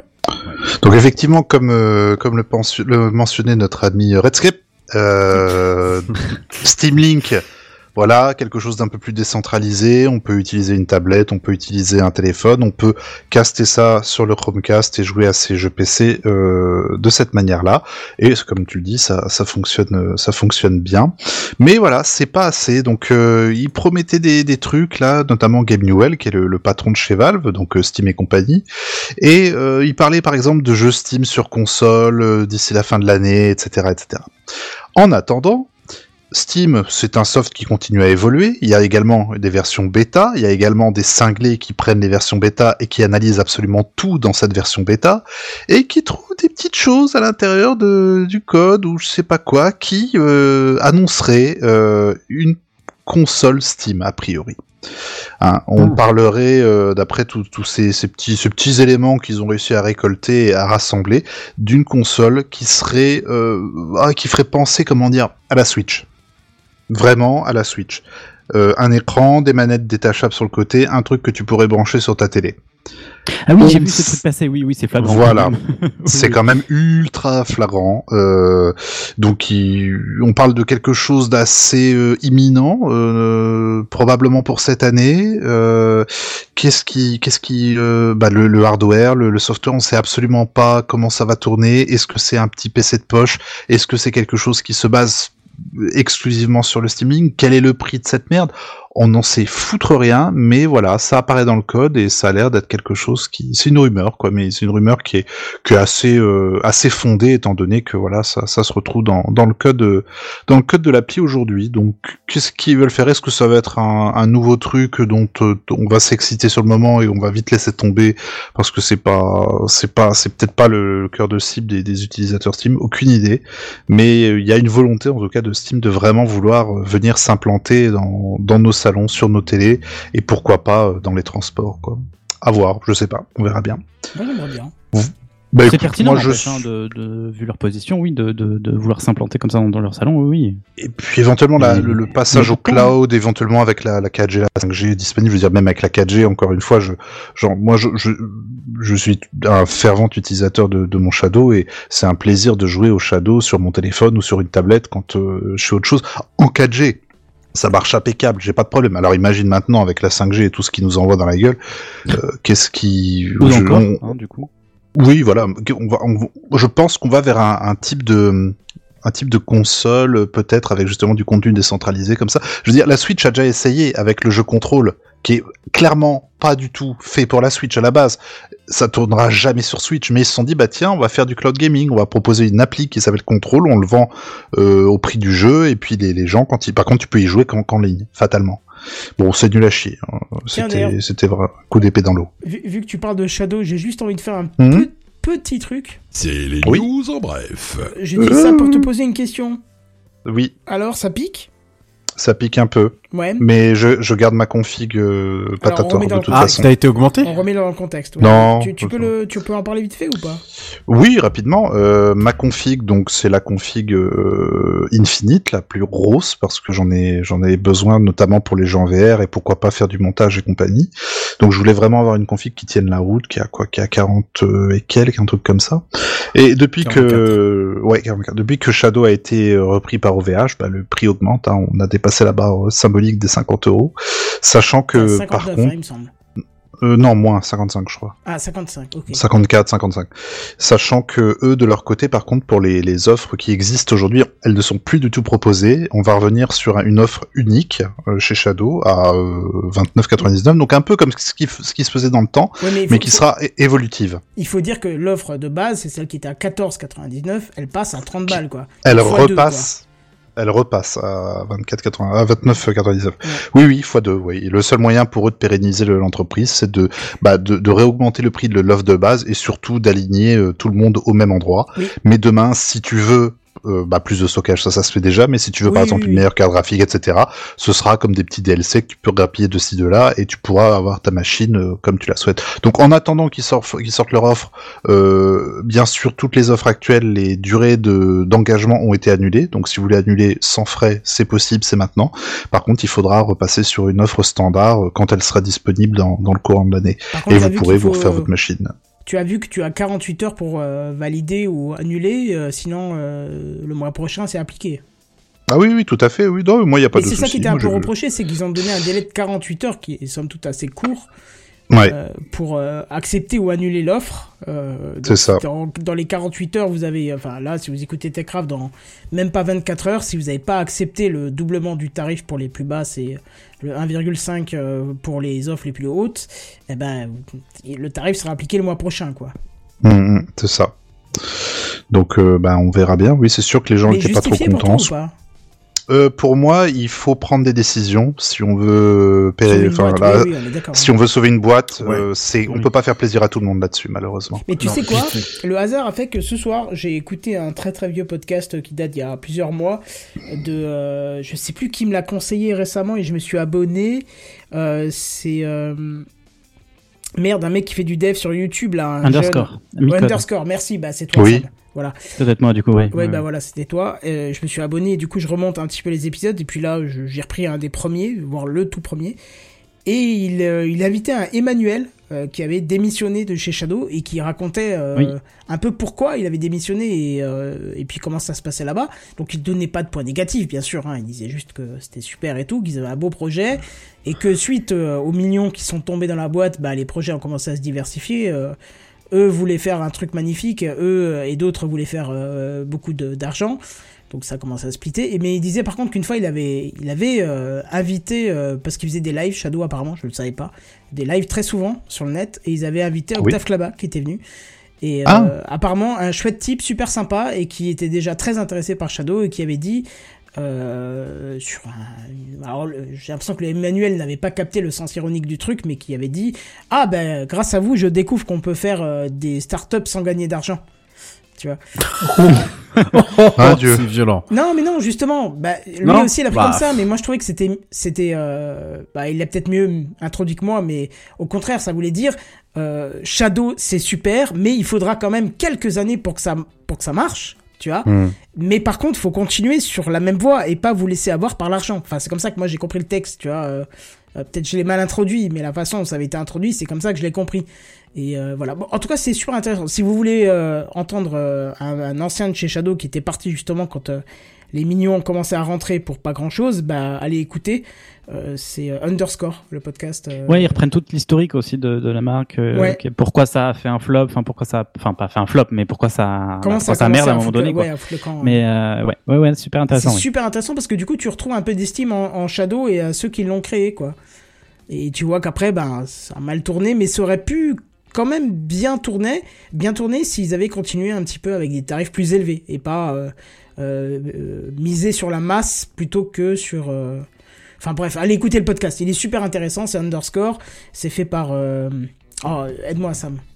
Micode, Oui, voilà, Micode, mais je cherchais son prénom parce qu'il le dit souvent, mais. Michael. Euh, oui, Michael. euh, oui, semble. bah voilà, donc en fait je connaissais pas du tout son prénom, je croyais que c'était autre chose. non, non. Mais voilà, et, et allez écouter, c'est super sympa, et euh, voilà, parce que ça, ça va plus loin que la vulgarisation, donc euh, voilà. D'ailleurs, euh, petite news en bref pour terminer euh, juste sur, Oh là là. sur, sur, sur Shadow. C'est les news en bref. Bref. Euh, bref, C'est les bref. news en bref. Allez. Euh, Le, le comment dire le CTO, enfin le, le, le CTO, j'allais dire non le CTO. Euh, alors comment il comment il est nommé? Je sais même pas De si c'est vraiment. Non non non non non Non. non non non rien à voir. Qui est chef de quoi? Euh, je sais pas, je crois que oui, c'était bien un CTO adjoint, voilà. C'est CTO adjoint. Donc il était euh, voilà. C'est Arnaud Souriou qui vient de quitter euh, ah Shadow. oui, aujourd'hui, Voilà. ouais. Aujourd'hui, Mhm. effectivement. Donc a priori, euh, a priori, euh, peut-être un petit problème euh, dans les négociations qui euh, étaient en cours, euh, qui étaient en cours jusque jusque là, mais il travaillait depuis euh, 2019 euh, au sein de euh, Shadow. Bah, d'ailleurs, c'est drôle. voilà. Parce que dans, dans l'épisode d'Underscore, Octave Klaba, quand il était venu, il a dit un truc qui serait bien, c'est que Shadow travaille avec OVH Cloud. Et aujourd'hui, euh, Octave Klaba, ou hier, a, a dit que bah, lors de l'augmentation des tarifs, a annoncé que effectivement, euh, si euh, Shadow pourrait, te- enfin si Shadow pourrait, ça se dit pas pourrait, mais euh, pouvait tenir dans le temps, ce serait avec l'aide d'OVH Cloud pour l'infrastructure. Donc c'est assez drôle que X années Ouais. après, ça se retourne comme ça. Mais, mais c'est bien parce que du coup, Shadow ne disparaît pas parce que c'est quand même quelque chose d'intéressant, quoi. Tout à fait.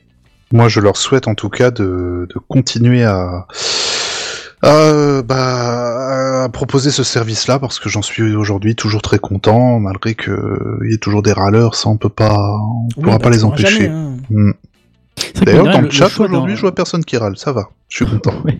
Le, le choix d'un prix, mine de rien, est ultra important parce que c'est vrai que c'est plus simple de, de d'entrée de jeu annoncer un prix plutôt élevé ou enfin tout est relatif mais plutôt Qui élevé était celui qui était à la base en plus. hein. Ouais, voilà, C'était- c'était le prix que ça coûtait à la base. après, euh, tu vois, c'est, c'est, la pilule est plus difficile à faire avaler, je pense, dans ce Ah oui, oui, oui, bah c'est pour ça que les- tu voyais les commentaires en dessous, c'est bah j'espère que vous allez crever, c'était violent. quoi, Ouais, bah, ouais, super. Ouais, bon, après là, ouais. Mais Voilà, euh, c'est c'est internet aussi, attention. Ouais, ouais, ouais, c'est ça. Mais Internet, effectivement. c'est- sympathique. C'est plein de gens très bienveillants. Ouais. Voilà, voilà, c'est tout pour moi et nous allons passer la main à... Oh, il y a une initiative de la semaine aujourd'hui, c'est Eh notre ben ami oui, Bungie bah qui oui, va bah nous en parler. Oh, c'est mignon. Bah oui. Ouais. Euh.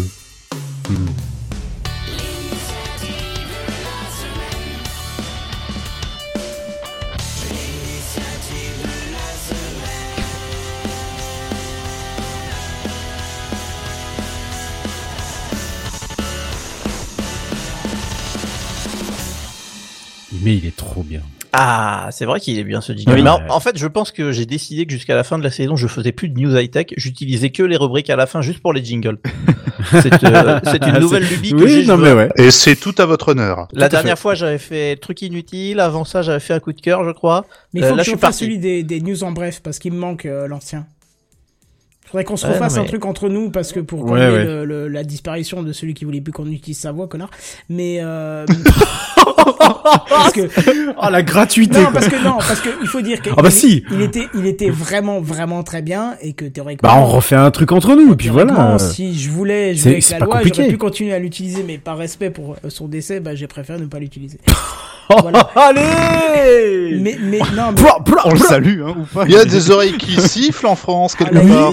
Saigne. C'est Mais non, mais il faudrait qu'on le refasse parce qu'il était plus sympa euh, avec cette musique qu'il y avait derrière euh, et tout le le- le- l'entrain qu'il y avait dans, dans le texte. Il faudrait qu'on refasse un J'ai plus à aucun nous, souvenir, je savais même pas, tu m'as dit ancien générique, j'ai pas. Tu, tu veux, je te le passe parce qu'en fait légalement Je on a veux bien, totalement franchement, le droit. mais on a- on le droit, mais on oui, fais ce que tu veux. C'était par respect, mais au final le respect, on s'en bat les. Ouais, il est parti depuis longtemps. Internet. Alors attends, où est-ce que Il je était bien ce jingle là. Bah je Ah, encore sinon, ceux qui ne de pas l'autre de côté, je crois qu'il y en a des news en bref. euh. Oui, c'est vrai. On le mettra. Bah tu sais quoi on le mettra. On fera cet épisode avec. Et si t'es pas content, mon gars, tu peux bien te mettre le doigt où je mettrai bien mon papier. Mais il écoute pas. C'est pas vrai ça. Si, il écoute parce qu'il avait des critiques à nous faire et... Bref. Quand Allez, allons-y. Oh, Oh. Oh là là. allez, allez, allez, Ça va allez. être son, son procès en direct. Allez. C'est ça. Euh, dis donc, vous, vous introduisez bien là. J'ai du mal à rebondir. là, bon Ouais. courage, mais Pour une initiative Avec de la semaine, là, vasine bien sûr. Il y a de la prise de Allez. masse, là. le bashing de la semaine. Même. Alain bashing. Allez. Oui. Non, mais- Allez. Oh là là. Blah. Non, mais Ce soir, coup, euh, je mens, je m'en bats les reins, voilà. Bah, allez, Bendy, ça va être à toi. Vous allez voir, c'est hyper bien. Chut. Ah, mais alors, comme vous avez l'air de lancer des sujets euh, sympas, j'ai décidé aujourd'hui de parler d'un sujet léger puisqu'on va parler de politique. L'horreur, pas Oh, de bah, politique. bravo. Non, c'est pas vrai, je vais pas parler de la politique, je vais parler des élections. Ce qui est pas Oui, complètement alors les pareil. élections. N'est-ce pas N'est-ce pas Et je Oui, tiens à dire bien que je vais faire cette news de façon neutre et euh, la plus Apolitique, professionnelle en possible. fait. Voilà, exactement, apolitique. Alors attention. Non, non, non, non. Pas de A, pas de rien. Maintenant, tout le monde écoute.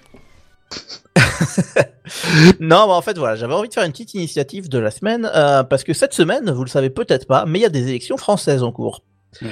Euh, et en fait, c'est des élections qui vous concernent. euh, oui, c'est pas des élections qui vous concernent vous, c'est des élections pour les Français de l'étranger seulement. Oh là là, les privilégiés. là. Voilà, les, les- nous ne sommes pas des privilégiés et nous n'avons pas quitté la France seulement à cause des impôts. Je tiens à le Oui. dire parce que c'est le cliché ultime, c'est euh, les Français de l'étranger en plein dessous et c'est des évadés fiscaux. c'est pour la paye. Wesh. Bah, eh, hein? Oh. Hein, bon. Mais voilà, donc en fait, il y a des élections pour les Français de l'étranger euh, cette semaine. C'est les élections qu'on appelle les élections consulaires. Euh, et euh, cette année, bah, comme de nombreux Français de l'étranger, j'ai voté d'une nouvelle façon. J'ai voté sur Internet.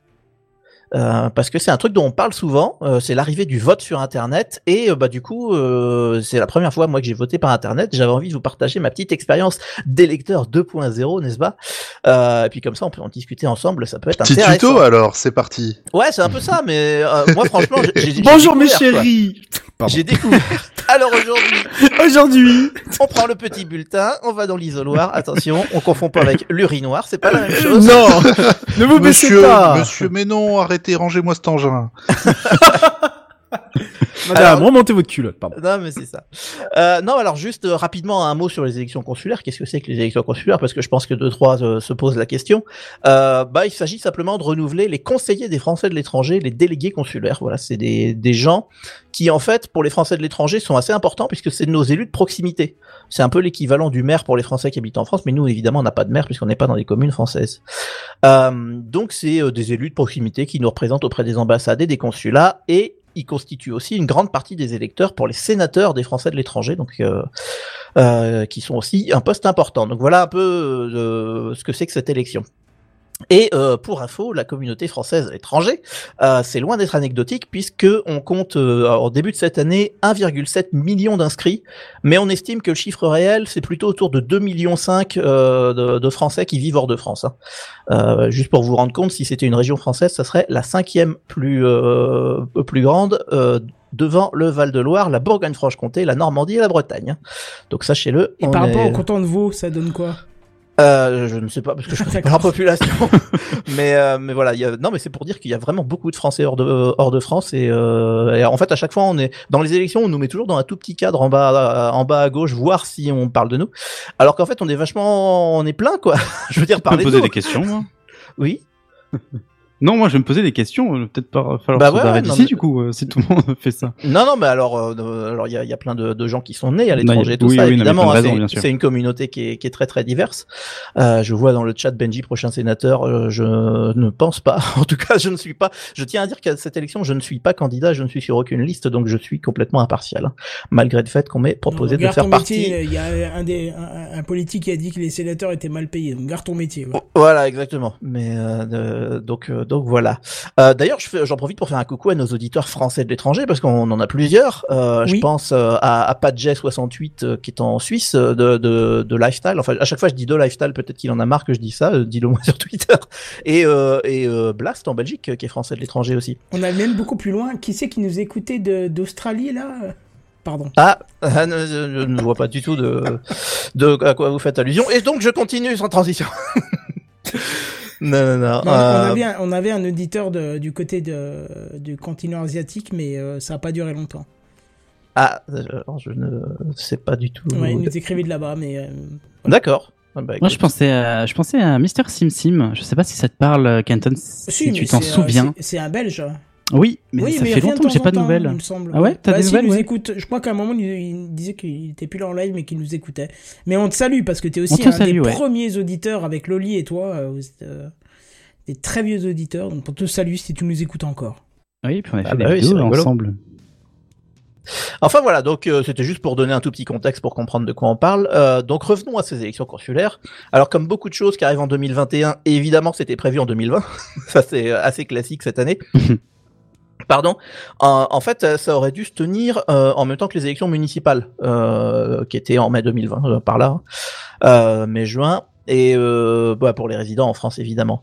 Euh, mais euh, bah forcément, vu que c'est une élection à échelle mondiale, parce que tous les Français qui vivent dans tous les pays du monde doivent aller voter en même temps, bah, la situation sanitaire, c'est un poil plus complexe que quand tu fais un scrutin dans un seul pays, ce qui était déjà pas simple en, mai dernier. Donc ils avaient pris la décision de reporter d'une année, c'est pour ça qu'on vote en décalé. Et tous les mandats ont été euh, rallongés d'une année, euh, dont les sénateurs qui du coup n'ont pas été réélus, euh, qui attendent leur réélection après les consulaires. Et bah du coup, la situation sanitaire, ça a poussé une demande qui existe depuis longtemps chez les Français de l'étranger, c'est celle de pouvoir voter sur Internet. Parce que bah là aujourd'hui, euh, la situation s'améliore en Europe et dans d'autres régions, mais euh, bah il y a encore plein de pays qui ont des, restrictions, qui ont des couvre-feux, qui ont des, tout un tas de, de choses euh, bah, qui permettent pas aux citoyens français de se déplacer jusqu'à un bureau de vote. Euh, et sachant que déjà en temps normal, hors Covid, hors tout ça, euh, il y a déjà des, Français qui ont du mal à se déplacer euh, au bureau de vote parce que des fois, dans les régions reculées, il faut faire des longs déplacements, voire faut traverser des frontières parce que le bureau de vote euh, est pas forcément dans le bon pays, et tout ça juste pour voter. Donc c'est un peu la galère. Ouais, puis vous vous faites, enfin, vous pouvez faire euh, par euh, procuration en temps normal ou comment ça Oui, se passe? Oui, oui, il y, a- ouais. il y a procuration quand même évidemment, mais euh, mais c'est clair que bon, bah, euh, je suis loin d'être euh, d'être le, le plus à plaindre ici puisque je- j'habite à Genève et j'ai des, des bureaux de vote euh, tout à côté. Mais euh, le Français qui habite au Malawi, euh, si je dis pas de bêtises, il faut qu'il aille voter en Afrique du Sud. Euh, ça veut dire Ouais. des heures de bagnole, Une des ouais. frontières, des machins. Enfin, c'est une galère. Ah ouais, quand quoi. même. Mais oui, c'est ça. Mais, et puis bon, le- la France a un réseau consulaire énorme, mais euh, mais, mais pas à ce point quoi. Mais après, Donc, je peux te poser une vraie question. Oui. Pourquoi tu votes pour la France alors que tu n'y es plus? Enfin, qu'est-ce qui te motive? Qu'est-ce qui te donne l'envie de continuer alors que, enfin, je crois pas que tu aies l'envie de retourner en France dès demain matin, quoi. Je parle pour y vivre, pas pour voir ta famille, mais. euh, Non, bien sûr, mais le, je, je suis français, je suis citoyen français et uniquement français. J'ai pas d'autre passeport hein, aujourd'hui. Euh, et euh, et la France euh, fait passer des lois, fait passer des décisions qui influent sur la vie des Français de l'étranger. Ah, d'accord. je, je pense à des décisions fiscales. Si, euh, si par exemple je décide d'acheter, euh, euh, j'en sais rien, une maison en France, euh, je vais être taxé différemment si je suis résident français que si je suis résident euh, à l'étranger. Donc j'ai envie que ma voix soit un peu entendue pour que ça aille Oui, un peu dans mon sens. Euh, pour tout un tas de choses, euh, je- je- j'ai quand même envie de continuer à participer à la vie politique française puisqu'elle continue à influer sur moi même si c'est évidemment à, des, à un niveau un peu plus faible que si j'étais résident hein. mais euh, mais Et dans mais- l'autre sens aussi, tu influences aussi sur euh, le- la politique française, enfin la vie de ton pays. Oui, oui, complètement. Et, puis voilà, donc on a des représentants, on a la chance d'avoir des représentants euh, Y a pour pas les un Français de l'étranger. Ah ouais, si, si, il y a un député, Alors c'est un ministre délégué qui est sous le ministre de le, le ministère des Affaires étrangères, si je dis pas Ah, de D'accord. bêtises. Euh, qui est un ministre délégué au. au- je, je regarde le dessin de Loli en même temps, je suis fasciné. et, euh, et, et- ouais, qui est dédié aux Français de l'étranger. Donc voilà, on, on a la chance d'avoir une représentation, on, on a la chance de pouvoir faire entendre notre voix. Euh, donc euh, donc j'en profite. euh, voilà, c'est j'ai cette chance, donc euh, Mhm. donc j'en profite. Euh, donc voilà, tout ça pour dire que euh, bah, euh, voter à l'étranger, euh, enfin voter pour les élections françaises quand on est à l'étranger, c'est des fois compliqué. Donc cette fois-ci, ils nous ont donné la possibilité de voter sur Internet. Euh, alors j'avais envie de vous dire comment ça s'est passé pour moi parce que c'est intéressant. Alors tout d'abord, comme chaque élection, euh, pour voter, faut être inscrit sur la liste électorale. Voilà, ça, Oui. ça, ça paraît con, mais faut toujours commencer par là. Euh, pour ce scrutin qui a lieu cette semaine, on avait jusqu'au 23 avril, donc en gros un mois avant, pour s'inscrire. Euh, les consulats ont fait une grande campagne de communication en amont, no- enfin notamment le consulat de Genève, puisque c'est lui qui a, euh, qui euh, enfin c'est- c'est lui dont je dépends. Voilà, je, je cherche mes mots. Euh, donc ils ont fait une grande campagne de communication. Ils invitaient les électeurs évidemment à privilégier le vote sur Internet pour pas qu'on se retrouve tous les uns à côté des autres dans des dans des bureaux de vote. Euh, et pour voter sur Internet, du coup, il fallait en plus de l'inscription normale renseigner une adresse email, un numéro de téléphone. Voilà, ça, paraît euh, assez simple parce qu'en fait, euh, les identifiants euh, bah, seraient envoyés par ces ces moyens-là. Je vais y revenir dans une seconde. Bah, pour ma part, aucun souci. J'avais déjà donné les coordonnées il y a longtemps au consulat, donc rien à faire. Puis j'avais refait mon passeport il y a pas longtemps, donc ils en ont profité pour le revérifier. Donc ça c'était bon. Euh, ensuite arrive la période du vote. Alors la période du vote, elle vient de se terminer. Elle s'est terminée hier à midi. Euh, c'était entre le 21 mai à midi et le 26 mai à midi, heure de Paris, euh, que le vote par internet était ouvert. Donc on avait cinq jours, c'était c'était pas mal. Euh, quatre jours avant, j'avais reçu mon mot de passe par SMS, et trois jours avant, j'avais reçu un email euh, qui lui avait un lien pour avoir mon identifiant. Euh, donc euh, voilà, ça j'avais j'avais vu que j'avais reçu les deux choses et je me suis décidé dimanche euh, au retour de Rotterdam, du coup à voter euh, sur euh, sur internet. Alors j'ai commencé par aller sur la page indiquée, qui est sur le ministère des Affaires étrangères, donc facile à trouver, pas de souci. Une fois sur la page qui correspond à l'élection, fallait que je sélectionne ma circonscription. Donc pour ma part, c'était alors c'est par continent, c'est Europe, Suisse, et puis après deuxième circonscription parce qu'on a deux circonscriptions en Suisse. Et la deuxième, c'est toute la Suisse romande, donc je suis dans la même Donc ça y circonscription. que- circonscrit. Voilà, exactement. Je... je suis dans la même circonscription que Padjet, du- justement. Euh, et, euh, et ici, euh, c'était pas mal. J'avais une page avec toutes les, les candidatures, vous savez, toutes les listes qui sont candidats, et je pouvais consulter les circulaires et les bulletins de vote euh, des listes en PDF, euh, dans l'ordre évidemment de, de présentation officielle hein, qui a été décidé avant par tirage au sort. Euh, et ça, j'ai trouvé que c'était vachement bien parce qu'en fait, il y a tout un tas d'élections où, pour, pour les Français de l'étranger, on reçoit, le- normalement, vous savez, pour les élections, on reçoit un courrier avec toutes les toutes les, les listes, leur euh, euh, et tout ça. Et généralement, nous, à l'étranger, on le reçoit après l'élection parce que souvent, la, bah, simplement parce que ça part tard. bah. Et encore, je, suis loin d'être celui qui habite le plus loin, mais euh, mais là, typiquement, j'ai pas reçu pour les élections consulaires. Euh, donc ouais, j'étais bien content de pouvoir le voir en, en PDF, c'était quand même vachement pratique. Euh, et une fois que j'avais tout consulté, il y avait un gros bouton qui m'attendait en bas de la page, c'était je vote par internet. Alors là, trop facile. Euh, J'arrive sur un portail de vote, il y avait deux champs, identifier mot de passe. Donc première chose, j'ouvre le lien que j'avais reçu par email. Euh, et là, j'obtiens un identifiant. Alors, l'identifiant, c'est une douzaine de caractères avec, euh, il y avait des lettres en minuscules, majuscules, des chiffres et des caractères spéciaux. Le Ouais, truc ça du- pourrait être un mot de passe, quoi, le truc. ah c'est ça, Euh, c'est exactement ça. et Le, le mot de passe a exactement le même forme pour le coup. Euh, donc là, j'étais bien content de l'avoir sur une page web parce que pour le coup, copier-coller, magnifique. Euh, ensuite, j'ai retrouvé le SMS que j'avais reçu avec mon mot de passe. Euh, même chose, 12 caractères avec voilà de, un peu de tout. Et ici, en fait, j'ai déjà un commentaire à faire. Le mot de passe qui a été envoyé, il n'est pas envoyé d'un numéro de téléphone. Vous savez, ils font tout le temps ça où c'est envoyé depuis un nom au lieu d'être un, un numéro. Et en fait, c'était envoyé de M-E-A-E. Alors là, j'ai- pas vu de nom. J'ai toujours vu des numéros courts, mais pas de nom. Ah ouais, bah là, je- c'était Ah, un nom. oui. C'était un nom, c'était MEAE. Ah ouais. Et euh, alors là, je suis certain qu'il y a plein de personnes qui n'ont pas fait le rapprochement avec ministère de l'Europe et des Affaires étrangères. Ah, putain, j'aurais même pas Bah dit. oui. Non, mais ça, c'est la, la connerie des narcs. Ministère euh, de l'Europe. Ministère de l'Europe et des Affaires étrangères, c'est le nom. Euh, J'ignorais que ça s'appelait comme ça, ouais. D'accord. Mais C'est voilà. C'est et- ministère en France? Oui, oui, bah, c'est le ministère des Bah Affaires oui, étrangères. ministère des Affaires Oui, étrangères, oui. les C'est- affaires étrangères, mais pas ministère Europe. Je. Si, c'est le ministère de l'Europe et des Affaires étrangères. Oui, ça nom, doit être comme le nom ça complet. le nom, nom, nom exact. Et ouais. c'est le, c'est le ministère de, de Jean-Yves Le Drian, si je ne dis pas de bêtises. C'est ça. Euh, et euh, bah du coup, enfin moi je trouve qu'ils auraient dû faire un truc plus simple qui s'appelle élection consulaire ou je sais pas quoi. Mais euh, en plus le message n'était pas signé. Euh, je l'ai recopié le message parce qu'il fait deux lignes. C'est euh, Monsieur Intel, ta ta ta et votre mot de passe pour voter par internet. Point. Il y a rien de plus.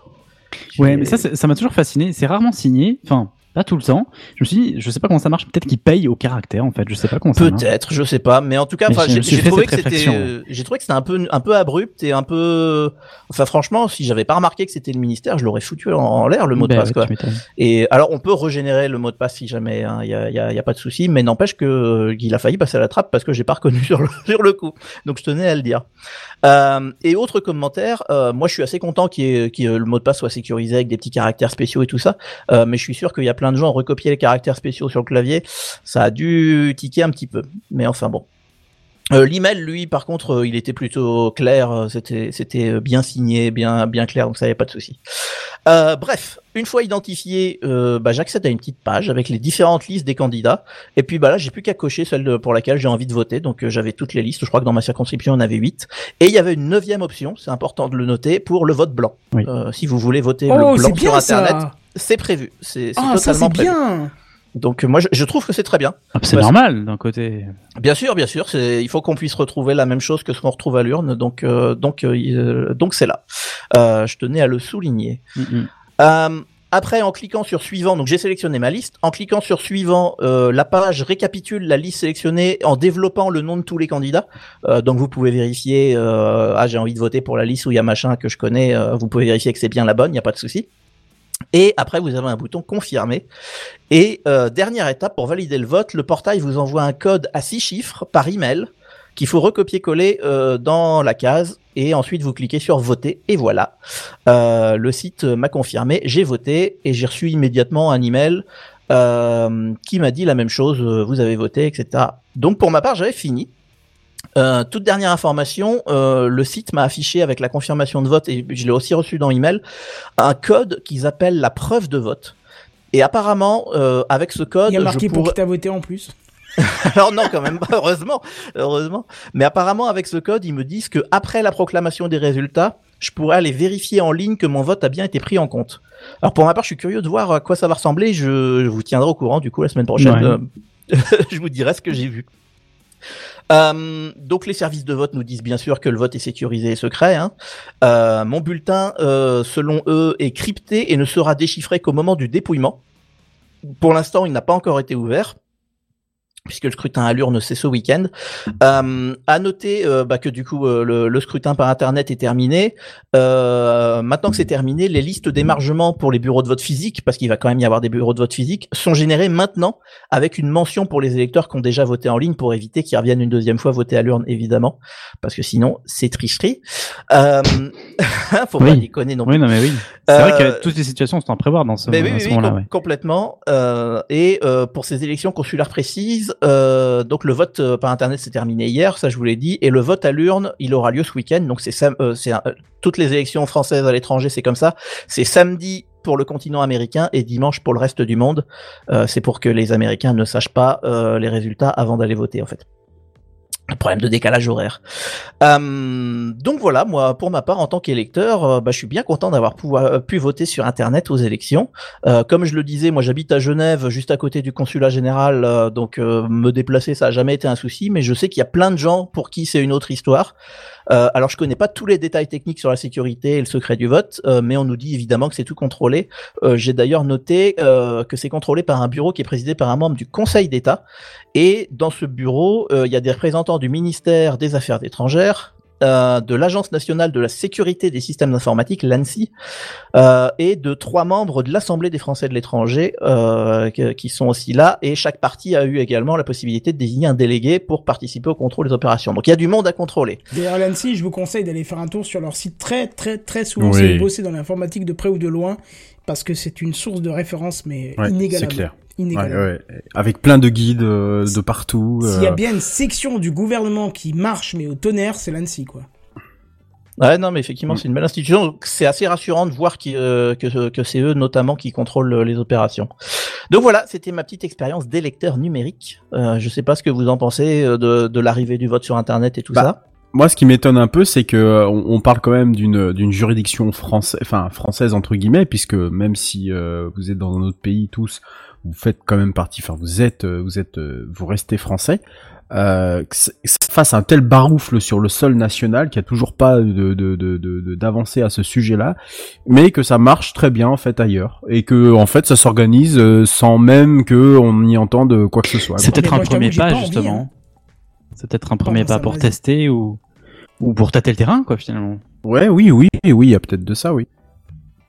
Mais ouais, je pense qu'il y a de ça parce en qu'effectivement, hein. nous c'est compliqué. Euh, entre guillemets, vous en France, euh, n'importe quelle école euh, ou mairie est à 200 mètres, donc vous pouvez Oui, y aller facilement. ouais, entre guillemets, c'est vrai que s'il y a un terrain d'expérience, c'est les Français de l'étranger. Je pense qu'ils s'en servent que- comme ça.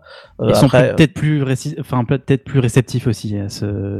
Aussi, oui, souvent le- les Français de l'étranger sont bon. Évidemment, il y a tout un tas de retraités qui sont partis se dorer la pilule au soleil, mais je- j'en connais. mais mais sinon, c'est beaucoup des actifs, c'est beaucoup des gens qui sont déjà un peu connectés. Donc euh, effectivement, c'est c'est peut-être une population un peu plus facile à ce niveau-là.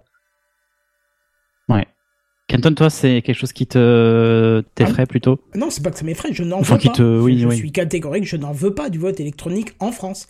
Tant que tu as le moyen... Enfin, je, je dis pas, si tu es une personne à mobilité réduite, handicapée, avec impossibilité d'aller euh, ou autre chose, ou euh, un exemple, j'avais de la famille qui travaillait à l'étranger euh, très très très loin et qui a donné une procuration pour voter. Donc là, ok, peut-être un vote électronique.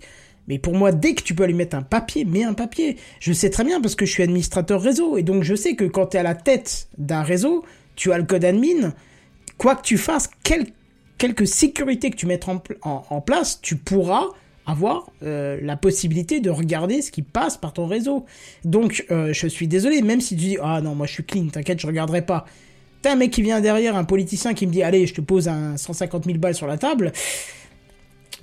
Ah, tu réfléchis quoi. Euh, tu tu tu. et, et ça, tu penses que c'est pas possible en, en vrai Enfin, comme on Non. fait euh, Non, Comment non, en urne. Ouais, je sais pas. À, à l'urne en papier, tu veux. Ouais, Alors, c'est ça, l'urne, ouais. Bien sûr que c'est possible, mais je pense que c'est beaucoup plus facile au niveau électronique. Certainement, oui. Co- comment tu veux que toi, quand tu viens dans l'urne et que tu mettes ton papier parmi euh, la centaine qui est déjà dans... Alors je dis pas, tu mets le premier papier, tu pars, euh, tu sors de la salle, tu vois qu'il y a encore un papier, bah, tu peux te douter que le mec il peut regarder ce que tu as voté. Mais comme il a ton nom qui est enregistré juste dans le bureau d'à côté, bah tu sais qu'il peut faire le lien. Mais quand t'as déjà 150 feuilles dedans et machin, bon, c'est plus délicat. Par contre, vote électronique, t'as le temps, enfin t'as l'eurodatage, euh, t'as la personne, t'as l'IP, t'as tout ce que tu veux, donc... euh, quand t'es à la tête de ce réseau-là, tu, tu sais que tu peux le faire. Tu sais que tu peux le faire.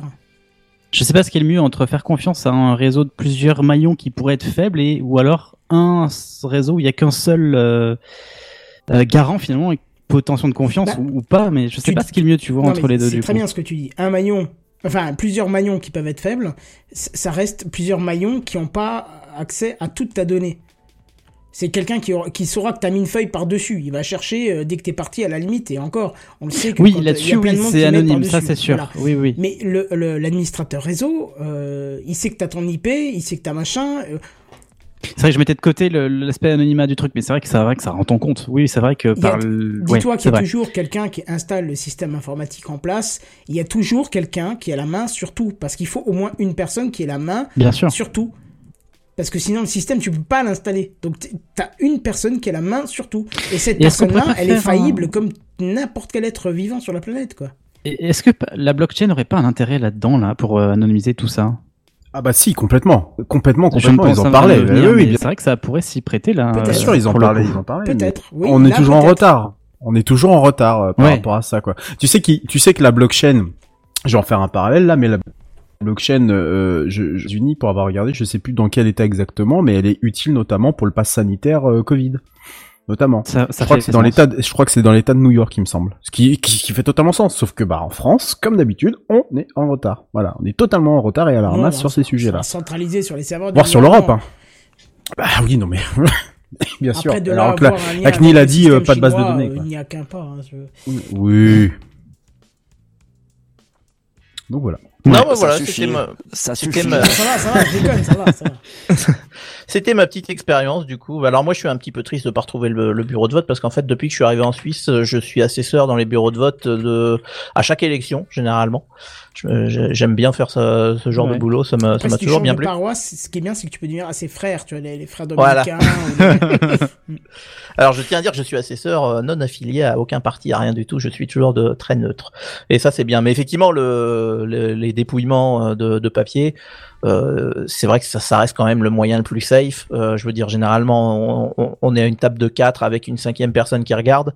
T'as toujours euh, des gens des partis qui sont là. T'as le mec de gauche, le mec de droite. Il vérifie. L'un vérifie que l'autre est pas en train de tricher. Inversement, tout le monde se regarde les Oui. uns les autres. Ah, ça, je connaissais pas ce fonctionnement, Parce mais ouais, final- d'accord. Donc, au niveau, de, au, moins de, au niveau de la remontée, en fait, tout le monde se contrôle, en fait. Donc, Oui, ouais, complètement. Du coup, il y a moins de. Ouais, non, Oui, je savais mais- pas ça, tu vois. N'empêche que tu dis quand même chose de, de, de, de- de- tu dis quand même chose- quelque chose de très intéressant euh, que Sam a, a soulevé avant, c'est qu'il n'y a pas et les, les petits maillons faibles comme il a dit avant, c'est très intéressant parce que euh, les gens qui généralement contrôlent les votes ou qui te font faire le vote sont généralement politisés et font partie d'un parti, tu vois. Et il suffirait que dans un village ou dans une ville avec pas trop d'habitants, dans un petit lieu de vote, tu aies que des gens du même parti, que ça Oui, pourrait être aussi. de connivence et voilà, tu vois. Mm, mm. Et on ah a ça, eu, ça existe. Hein. euh, enfin, on a eu certains cas, enfin, on a eu, euh, moi je viens du Grand Est, hein, la ville de Philippos, euh, que Philippot a voulu euh, contaminer. Le terme est pas, est pas de trop, mais euh, il y a eu des, des, des débats comme ça après en disant oui, mais dans ce bureau de vote là, ils auraient peut-être pu euh, machin, nanan, nanan, tu vois. Bon, alors, donc que ce Ouais. soit électronique ou physique, Oui. il y a toujours le risque, mais les gens qui veulent tricher, ils tricheront, ils Ouais, essaieront ouais. de tricher. Après, c'est vrai que dans le physique, euh, il y a tellement de gens qui contrôlent, il y a tellement de choses. Euh, les bulletins, une fois qu'ils sont dépouillés, alors ils sont le, les tous les dépouillements de toutes les élections françaises se font en public. Hein. Vous pouvez y- aller à partir de l'heure de fermeture. Vous pouvez assister en tant que public. Hein. Aucun problème. dire. Et, et d'ailleurs, généralement, si on voit que vous êtes là, on vous embauche et vous allez compter les bulletins. Mais ça, si vous voulez trouver du boulot pour les deux Ouais, heures qui viennent, pas, normalement, oui, c'est oui. bon. Mm. Mais, mais euh, c'est une belle expérience citoyenne, euh, je vous le conseille. Et, et en plus, les bulletins, une fois dépouillés, sont mis dans une enveloppe. L'enveloppe est envoyée. Alors chez moi, elle est envoyée au consulat, mais j'imagine en France, envoyée en préfecture, où c'est encore recompté. C'est compté 12 fois un bulletin. C'est vraiment très très contrôlé. Donc ce contrôle-là, effectivement, à voir comment il est appliqué en, informatique. Mais, euh, effectivement, le, le papier, ça reste le moyen le plus sûr, ça c'est à peu près clair. Mais alors, on est d'accord que euh, toi, tu me dis que le vote blanc était calculé. Oui, tout à fait. Voilà, mais par contre, euh, bah, dans le pays, c'est pas calculé. Euh, je Ah, serais mais, pas euh, capable si, de on a quand même, euh, il me semble qu'on a des chiffres sur le vote blanc. Il n'est pas pris en compte, je Ah crois, mais il est calculé. Oui, Alors, il est pas on- pris en compte, mais ah oui, d'accord, ok, oui. Au- moment du de- débat- On a les chiffres, Oui, voilà, mais on c'est a vrai qu'il n'a pas de poids finalement. compte, Mais il n'a pas de poids, ouais. Je, je vois Cowboy Étoile est dans le chat, je suis certain qu'il connaît la réponse à ça absolument par cœur. Mais euh, dans les dépouillements que j'ai fait, euh, les donc euh, généralement c'est un tableau dans lequel on compte. Euh, il y a les deux dernières lignes, euh, c'est les votes nuls, donc c'est les votes raturés, déchirés avec deux bulletins, ce genre de bêtises, euh, donc qui sont annulés, c'est-à-dire que le vote est pas valable, et les votes blancs qui sont comptés encore à part. Ah bon Euh, donc- C'est pas donc la même chose Non non non, c'est c'est compté ah, différemment. Qu'est-ce que t'appelles vote blanc alors? Alors vote blanc, c'est une Un vote enveloppe. euh, C'est soit une enveloppe vide, euh, en tout cas quand on le fait en papier, c'est une enveloppe vide ou un papier blanc. Et donc Oui, c'est alors, je suis venu pour voter, mais euh, aucun des candidats me plaît et je vote blanc. En Mais gros, alors, c'est à attends, peu près attends, ça. attends, parce que je, je vais être honnête, euh, il y a une élection où j'ai voté pour moi euh, blanc, mais comme je voulais pas qu'on voit que j'ai voté blanc, donc c'est-à-dire mettre une, euh, une enveloppe vide dedans, parce que je suis désolé, mais euh, autant on aime bien faire de l'écologie, autant mettre une, euh, une enveloppe tellement transparente que je pourrais mettre un cheveu dedans qu'on le verrait à travers, euh, je suis obligé de mettre un bulletin minimum, et comme j'ai envie de voter blanc, bah, j'en ai mis deux. Tu vois, pour rendre le truc euh, Deux différents oui, bah, bien sûr, deux différents. Bien sûr, Oui, non mais je, je pose la question. Pour ne pas exprimer une voix parce que la, la, la possibilité que j'avais ne me satisfaisait pas. Et donc je me suis dit, je veux voter blanc. Mais du coup, si je mets rien dedans, ben, on va voir que j'ai voté blanc. Et j'ai pas envie qu'on sache que je l'ai fait puisque le vote, c'est une obligation française, doit rester anonyme. D'accord? Enfin, euh, pas anonyme, Oui. mais... euh, euh, non, non, Secret, ouais, secret, voilà, pardon, secret. Donc j'ai mis deux bulletins dedans, mais donc mon vote est passé en Ah, il est nul, invalide. donc mal, mal comptabilisé Tout à fait. en fait. Tout à fait, tu, tu, tu n'es pas dans les voix exprimées, tu es dans un vote nul, effectivement. Donc, euh, donc comment faire pour voter blanc sans que ça se voit? Parce que ça Tu se peux voit, venir avec feuille euh, tu peux venir avec une feuille blanche, une feuille de papier blanc. Ça c'est compté en vote blanc. D'accord, ben, ça je le saurai À pour la partir du moment où, par contre, si tu prends ta feuille de papier, si tu dessines une rature, un dessin, euh, j'ai déjà eu un logo phi, je vous demande pas, je vous vous doutez bien de quelle partie logo je parle. C'est quoi ça Euh, c'est le logo des, des insoumis. Le, le chiffre, le, c'est Euh, une, ou- une lettre grecque. Oui, oui, ça, d'accord, mais ça, ça ou- correspond à quoi Bah, c'est le, les insoumis qui, euh, qui, ont Ouais. ça, qui s'en servent comme logo. Ah, Euh, à partir du moment où il y a un logo, quelque chose d'écrit ou quoi que ce soit, c'est un vote nul. Oui, oui. Donc c'est une voix non exprimée. officiel euh, proposé Voilà. quoi. Hmm. Mais le vote blanc, c'est papier, papier blanc tout simple, euh, ça, ça- ça- ça le fait complètement. Ben écoute, je ne savais pas et je suis ravi de le savoir parce que ça me permettra d'exprimer un vote blanc le jour où j'ai envie de de pas sélectionner quelqu'un qui est dans la. Ah, euh, comme Alors, Étoile ouais. me dit que non, on peut pas venir avec une feuille blanche parce que c'est pas le bon grammage. Mais je suis à peu près persuadé que dans les dépouillements, nous on en a fait passer des blancs. Pas le bon grammage. Ouais, mais faut Et est-ce que ça a une importance, le grammage, ouais. a envie. euh. On peut pas venir avec son papier et on note juste le nom du, du parti Ah ou si, du... ça théoriquement On peut ça, ouais.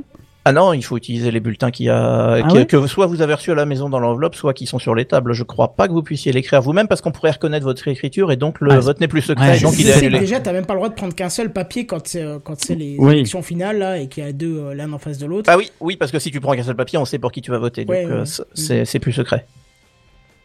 Mais effectivement, c'est c'est tout un, c'est- c'est ça paraît idiot, mais c'est compliqué de voter blanc.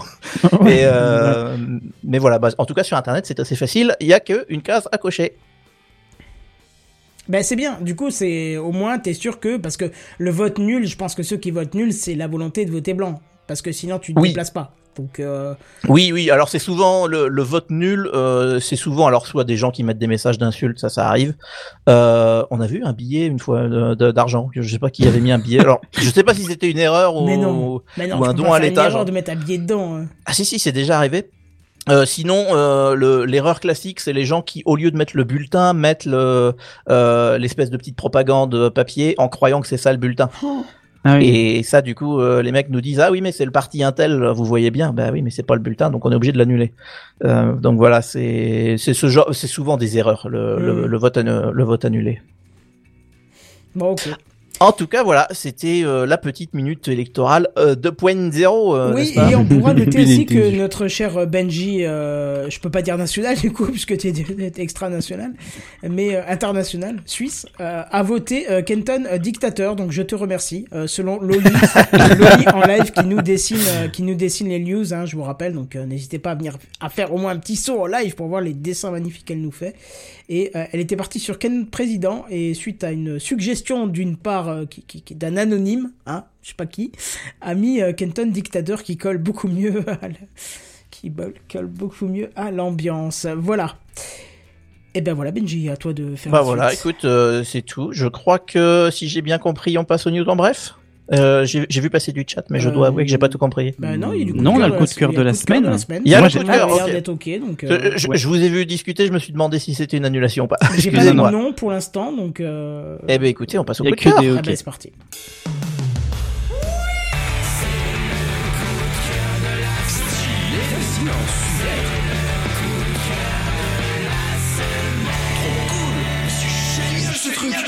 Génial ce truc.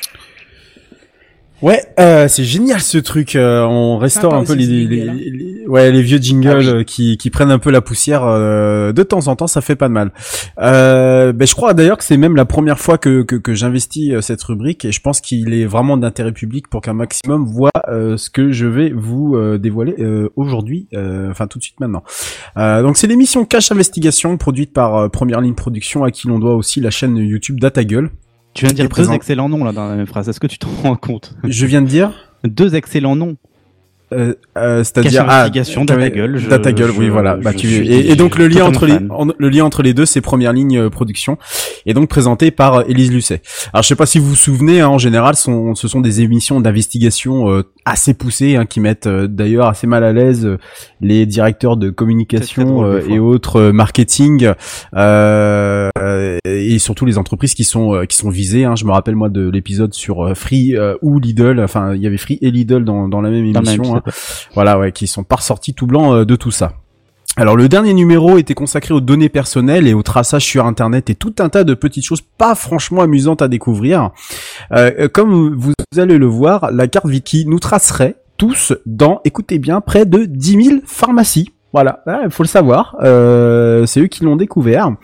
Euh, grâce à un petit logiciel mouchard installé sur, des ordina- sur les ordinateurs des officines, excusez du peu, et tout ça sous l'égide d'un accord donné par la CNIL comportant quelques petites zones grises que d'autres ont su interpréter à leur manière, flirtant très largement avec euh, l'illégalité.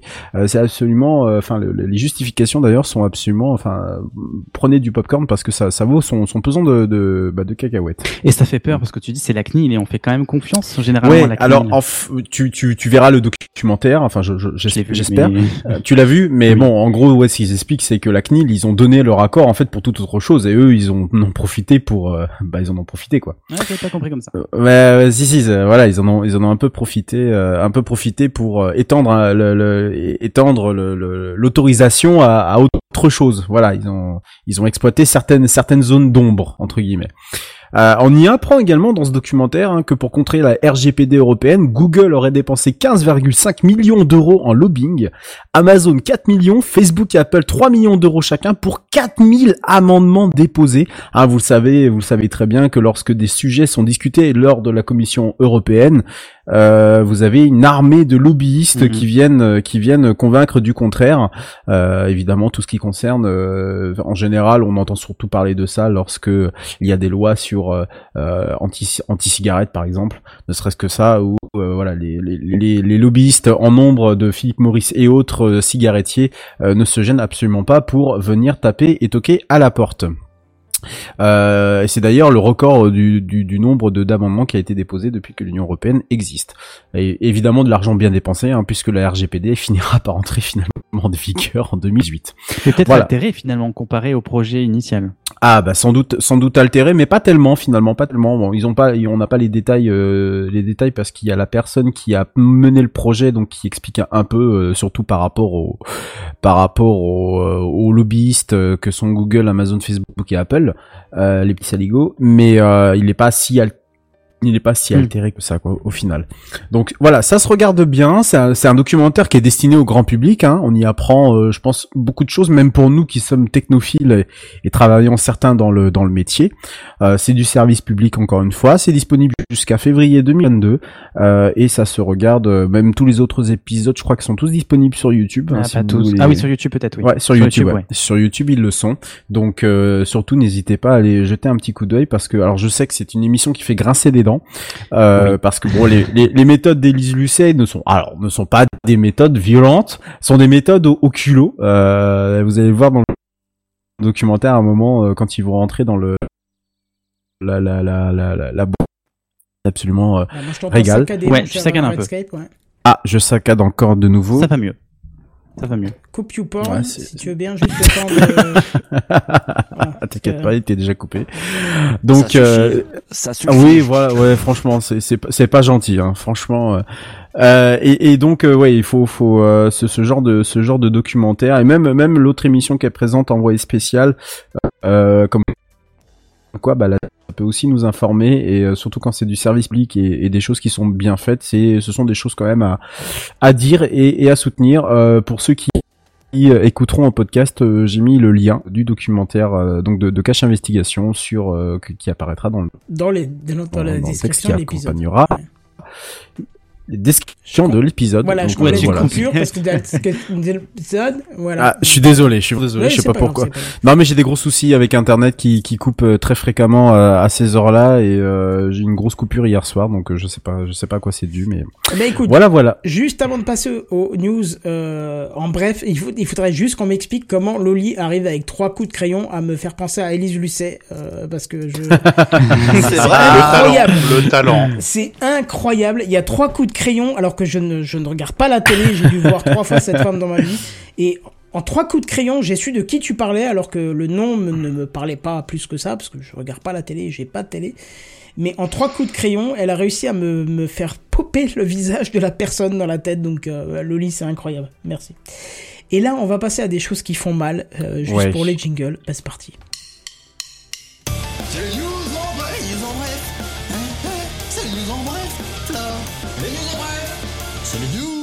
Bref.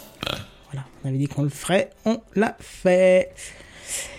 Euh, Chrome, Chrome, le navigateur Chrome a désormais plus de 3 milliards d'utilisateurs. Ça en fait. Il y a combien d'internautes déjà? Juste d'internautes. ah, ça je sais pas, mais ce serait intéressant, pas- euh, ce serait une donnée intéressante à savoir, parce qu'on est combien sur la planète? 7 milliards? 7 7 ouais. 7 Je crois qu'on est 5 millions maintenant, un truc comme ça, ou peut-être 6. Je Quoi? sais plus. T'as dit quoi? 5 millions? 7 milliards, pardon, milliards, milliards d'internautes. Non Ah oui, bah, je ça. sais pas, je, justement. Je à sais pas. vérifier. Oui, ouais. hors Parce que 7 taxe. millions oui. d'internautes quand il y a 3 milliards d'utilisateurs de Chrome, ça, ça colle pas. Hein, je pas Je sais pas, moi. Effectivement. Personnellement, j'en connais que 12, donc. euh, Oui, voilà. oui, et ils sont là ce soir en live, donc ça tombe bien. On est presque 5, 5 milliards d'internautes en 2020. Bah écoute, c'est pas mal, hein. Sur 7 milliards de- énorme. d'êtres Oh d'êtres- vache. euh, humains sur la planète, c'est Ouais. c'est plutôt pas mal. Hein. Mais le ratio C'est de Chrome, 2 du milliards coup, ouais, de il gens préservés de la connerie humaine, et ça, c'est une belle chose. Alors, Safari, par contre, lui, il est juste derrière avec 1 milliard. Et ça, ça m'a surpris. Eh ben, Merci les iPhones. Merci Ouais. les iPhones. Je ne Oui, m'y attendais pas. Et c'est vrai que sur ouais. iPhone, euh, le, le meilleur navigateur que j'ai testé, parce que ça reste le plus simple, le plus efficace, c'est Safari. Mm, mm. Il n'y a rien Ah oui, à dire. oui, alors que, intégré alors à que l'enquête- le- l'écosystème. Hein? Bah intégré surtout à l'écosystème Apple. Oui, mais peu importe, parce que j'ai envie de te dire, moi j'en ai testé, euh, waouh, euh, j'ai eu de tout ce que tu veux, Brave, parce qu'à l'époque il existait sur iOS, il me semblait bien que je l'ai testé. Il est, il est toujours, il est toujours. Ah bah voilà. Euh, j'ai Opera, j'ai DuckDuckGo, j'ai Chrome, j'ai tout ce que tu veux, et pourtant il y a que Safari qui, au niveau, de... même s'ils utilisent tous le même moteur, donc c'est vraiment pas une différence de, de, de site en, eux-mêmes, tu vois. De rendu, ouais. Ouais, de rendu, merci. Mais c'est vraiment l'expérience Safari qui est simple, concise, euh, tout ce qu'il faut, il y a, y a rien qui va pas. euh, voilà, Ouais, j'ai beau, ouais. Ça j'ai beau me dire je vais utiliser Chrome pour la synchro, j'ai beau me dire je vais utiliser Opera pour euh, son anti-pub, je vais, j'ai beau utiliser euh, DuckDuckGo pour son côté anonyme, eh ben j'ai préféré mettre Safari avec un Google, de, avec un, un moteur de recherche euh, DuckDuckGo, tu vois. euh. Ouais, puis t'as la synchro aussi sur Safari. Alors non, parce que même sur Mac, je n'utilise pas Safari. Euh, si, quand j'ai plus trop de batterie. Bah, tu pourrais, du coup, mais oui, sinon elle existe en tout cas, ouais. Ouais, ouais, mais sur, euh, mais voilà, donc ça marche.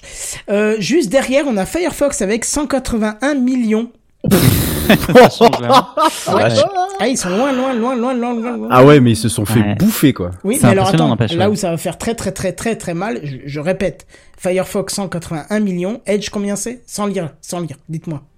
100, mi- 100 millions, 80, 90, 100 millions, pas à peine, même pas. 180 171 millions, donc juste Ah 10 ouais, millions donc de ils ont, moins. ils sont dit, ouais, ok, donc ça veut dire qu'ils sont vraiment, vraiment, En vraiment à la chute porte. libre, quoi. mais ouais, ouais, ouais. Ah oui, non, Firefox bah en non. chute libre, mais non, mais Edge aussi a augmenté. Enfin, Non, attention, dire depuis que c'est ça, Edge a explosé, écoutez-moi bien. Bien sûr. veut dire C'est la Edge- remontada. Eh ben voilà, Oui. c'est la Ah oui, remontada. complètement, oui. Edge a complètement explosé. Rappelez-vous d'Internet Explorer qui était euh, qui était leader. euh, il y avait le 6, le 7, euh, le 10, euh, ce que tu veux. Oh la vache. Et là, il y a Edge qui a débarqué. Ça fait ça fait quoi? Ça fait un an ou deux Bah, qui sont vraiment euh, Janvier corrects. 2020. Ah, Non, avec le- 2021. Non, janvier 2021 depuis qu'ils sont, euh, Non, qu'ils Edge sont avec le moteur intégrés. Chrome. De, oui, janvier avec le moteur, 2021. euh, je sais plus comment Oui. tu l'appelles, mais euh, Blink, oui. Euh, Blink, ouais, ok. Non, Blink et euh, oui, oui, 2021. Mais janvier je pense que c'est à 2021. partir de là que le, mot- que le, que le navigateur était exploitable. Parce que même, et, euh, même Internet Explorer 10, c'était une catastrophe, hein, on va pas se le cacher. Euh, Même Edge, avec euh, sous l'autre moteur, était catastrophique. Et là, ils sont passés euh, au moteur Blink, comme tu dis, et ils sont... mais top Ils sont, la- ils sont, la- ils sont en train de taper euh, Firefox quoi, alors que Firefox va va va introduire une énième euh, remaniage de son son interface. Écoute, Et- euh, j'ai installé Firefox sur un nouveau poste aujourd'hui même. Vous Bah, les ouais. bruitages. Je l'ai lancé, il m'a proposé son nouveau VPN à je sais pas combien d'euros, j'ai même pas cherché à comprendre. J'ai fermé. il m'a- 4,99€. Ouais, voilà, il m'a demandé de me connecter à leur compte, sinon euh, je bénéficierais pas d'une expérience. nanana. Edge, je l'ai lancé. Ah bah, il a été direct, certes, sur euh, le, truc, le site de Bing. le premier site Bing. de Microsoft, là, Bing machin. Mais une fois que j'ai remplacé ça, j'avais pas 36 trucs à la gueule, quoi. Même si Microsoft, qui pourtant, avec son système d'exploitation, quand tu l'installes, te met 70 pages euh, pour te demander Mm. prends nos trackers, prends nos trackers, prends nos trackers, prends nos trackers, sous différentes formes, mais euh, au final, ça reste la même chose, c'est prendre nos trackers. Eh ben, je suis désolé, mais le navigateur, il fait le taf tout de suite, carrément, quoi. Ah, il te demande juste une fois d'importer et de devenir par défaut, mais euh, mais sinon, il fait le taf. Il fait le taf, donc euh, ça peut Ouais. se comprendre, quoi. Il y a 3-4 ans, j'avais encore mon PC de bureau qui était sous Windows 7. Je sais pas si ça marcherait encore aujourd'hui avec Windows 10. J'avais réussi à, à installer euh, Netscape Navigator. Le, Oh le mec de l'informatique avait pété un câble quand il avait vu ça. tu m'étonnes. Mais t'es un malade Mais est-ce que tu avais Netscape Navi- Navigator avec les 50 barres de recherche et de, de, de price et de machin Ah, de trucs mon barres. C'est-à-dire que j'étais capable de l'installer, de là à dire qu'il tournait, faut pas non plus. Par Ouais. contre, je pensais pas que c'était encore possible, mais Yahoo et Hasta la Vista et Alta, Alta Vista, Vista. ou Alta Vista? Alta Vista. Alta Vista, oui. Hasta la Vista, c'était le moteur de recherche qui avait avant Le, Google. qui le pendant euh, Juarez, ouais. Ouais, voilà, qui marchait bien mieux que Google avant. Mais Alta Vista et, euh, et Ask. Ask. J'ai vu une barre Ask récemment Oui. s'installer. Ah oui. Je ne pensais même pas mon que ça existait ça encore. existe toujours ce truc-là. Mais je ne savais pas. Et je suis choqué, quoi. C'est. Il y avait une flopée de virus sur Ask. Euh, non, c'était pas des virus, c'était juste que ça te mettait des sites de pub euh, en Ah premier. bah moi j'avais des virus. quoi. Enfin je me rappelle, me rappelle à l'époque c'était les alertes à vaste bien euh, bien euh, anxiogènes là de. bah, La base de données, ding Ouais. Après, Microsoft fait pas mieux hein, avec son antivirus qui, dès que tu veux prendre un logiciel qui te permet de télécharger des torrents pour prendre un Ubuntu ou machin, hein, je, voulais, je voulais prendre Medicat, Medicat qui est un logiciel euh, pour ceux qui sont dans l'administration réseau qui permet de dépanner des PC. Donc il me fallait un logiciel de torrent pour télécharger, télécharger les 14 gigas de. Alors, Eh ben, quel est ton Windows logiciel de Defender torrent me dit c'est un virus. Bravo Windows Quel est Defender. ton logiciel de torrent Euh, N'importe lequel. Tu prends, j'ai, j'en ai testé 4, j'ai testé prends BitTorrent, BitTorrent et- euh, Ah. BitTorrent et le quatrième, je sais plus ce que j'ai pris. Parce que dans un- tous, dans tous, il y a eu des crypto lockers à l'intérieur, enfin des crypto, euh, des mineurs de crypto-monnaies. Sauf dans QBitTorrent par contre. Ça, Bah, ça m'étonne. C'est ce que j'utilise moi de- et moi j'ai pas d'alerte pourtant. Ah bah Bon, moi il me le met en, il me le me supprime dès que je le télécharge en me disant. Mais oui, d'ailleurs, je vous déconseille les BitTorrent, choses comme ça. J'avais vu, oui, de- depuis longtemps, ils ont mis en douce des, des mineurs de crypto-monnaies. Ouais. Bon bah voilà. Pas très propre. Effectivement. Hey, en bref. Euh, Instagram et Facebook ajoutent la possibilité de masquer les likes. Je sais pas si vous vous souvenez, on en a dû en, par- on a Oh dû en parler. plusieurs fois. ouais. C'était un projet d'Insta euh, parce que on sait bien, les effets négatifs euh, sur la, la psychologie des utilisateurs, ados mais pas que. Au nombre de likes de nos posts, on peut être un peu un peu miné face à un nombre de likes très faible comparé à des influenceurs qui pourraient en avoir plus. Euh, donc voilà, Instagram avait annoncé euh, vouloir les effacer. Finalement, je suis un peu déçu parce que je trouvais le- le- le- le- le- l'idée plutôt euh, bénéfique, mais eux, ce qu'ils font, c'est la possibilité de masquer les likes. Donc c'est pas par défaut. Et, de ce que j'ai compris, ce serait par poste. Donc à chaque poste, on devrait masquer le like. Ah oui, même sur Voilà. un même compte. De ce que j'ai compris, j'ai pas creusé très loin à creuser, mais euh, il me semble que ce sera pas généralisé. Donc voilà, un premier pas peut-être, mais euh, voilà. En tout cas, par contre, ça s'est aussi étendu apparemment à Facebook, et ça c'est la petite surprise. Voilà. Ouais, c'est intéressant vu que ça marche principalement sur ça, c'est étonnant, mais. euh, Ouais, c'est étonnant. Et puis quelqu'un qui est addict à regarder ouais. ses nombres de likes, euh, bah il va juste pas cocher la case quoi.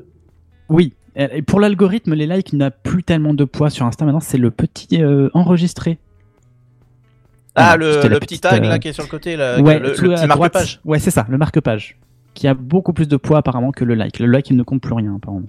Je ne crois Voilà. pas avoir utilisé le marque-page une seule fois dans ma vie sur ouais, Instagram. Eh ben, raison de plus, dès que tu l'utilises, c'est que vraiment ce post-là t'a marqué, tu vois.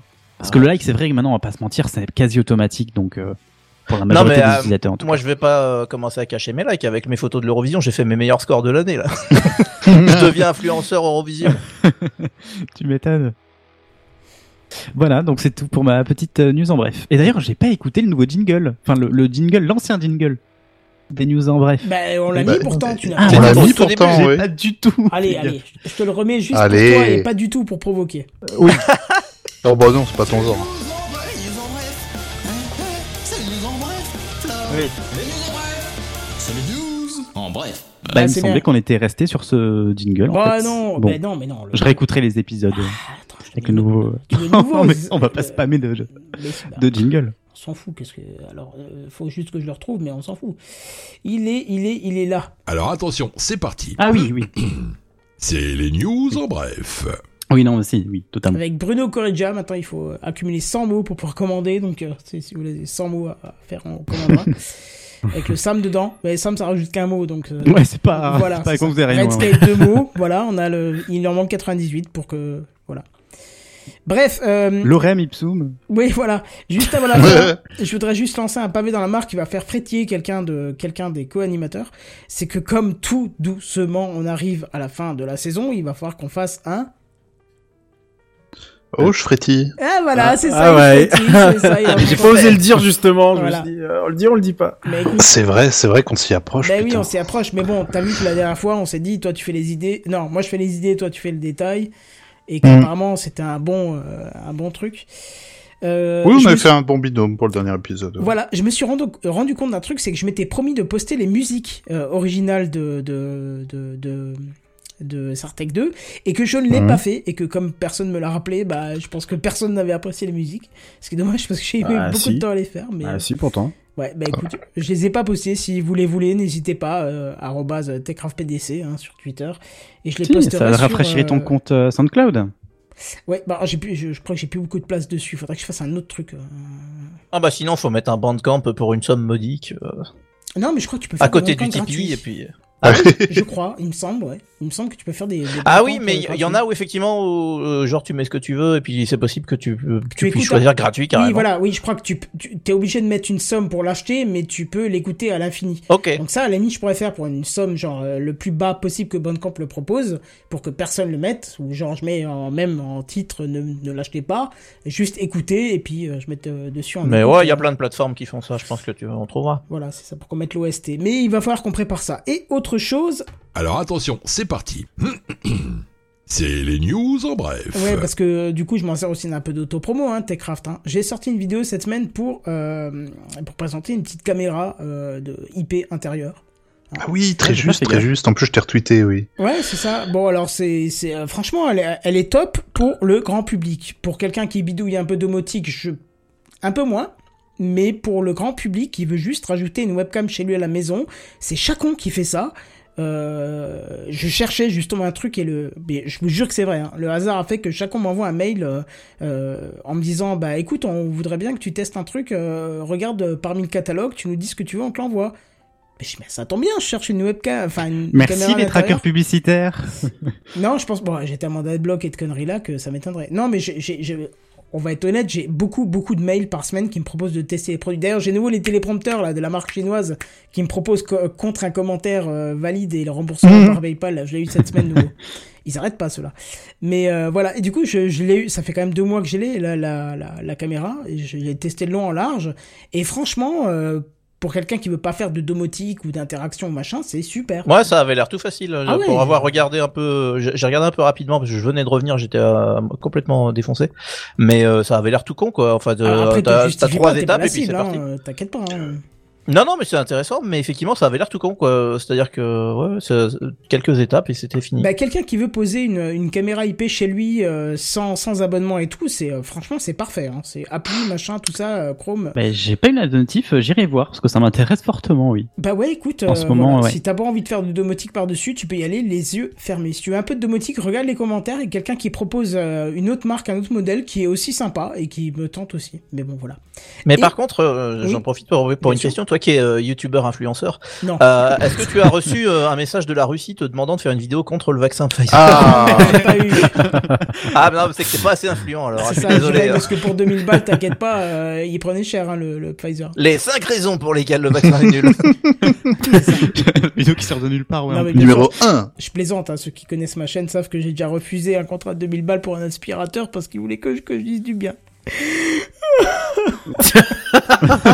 Je crois que la plaie est encore il ouverte. était vraiment très bien. Non mais t'imagines, on te tend comme Oui, ça plus. 2000 balles et puis toi tu dis non merci. Problème d'étudiant, là, 500 balles, ouais, ouais, tout ça. Non, tout moi ça, je te ouais. dis pas non merci. Hein. Elle a Ouais, l'iPad. Pro et les AirPods, tu les aurais. Ouais, ouais, c'est ça. Hein. Et voilà, et voilà, allez. Ouais, oui, c'est vrai, c'est vrai, mais non. J'aurais fait dire non et respecter les gens qui me regardent.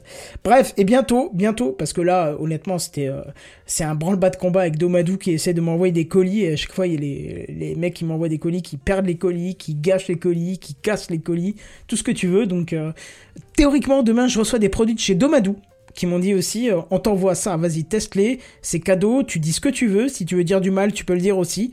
Et j'adore quand on me dit, tu, si tu peux dire du mal, tu le dis aussi.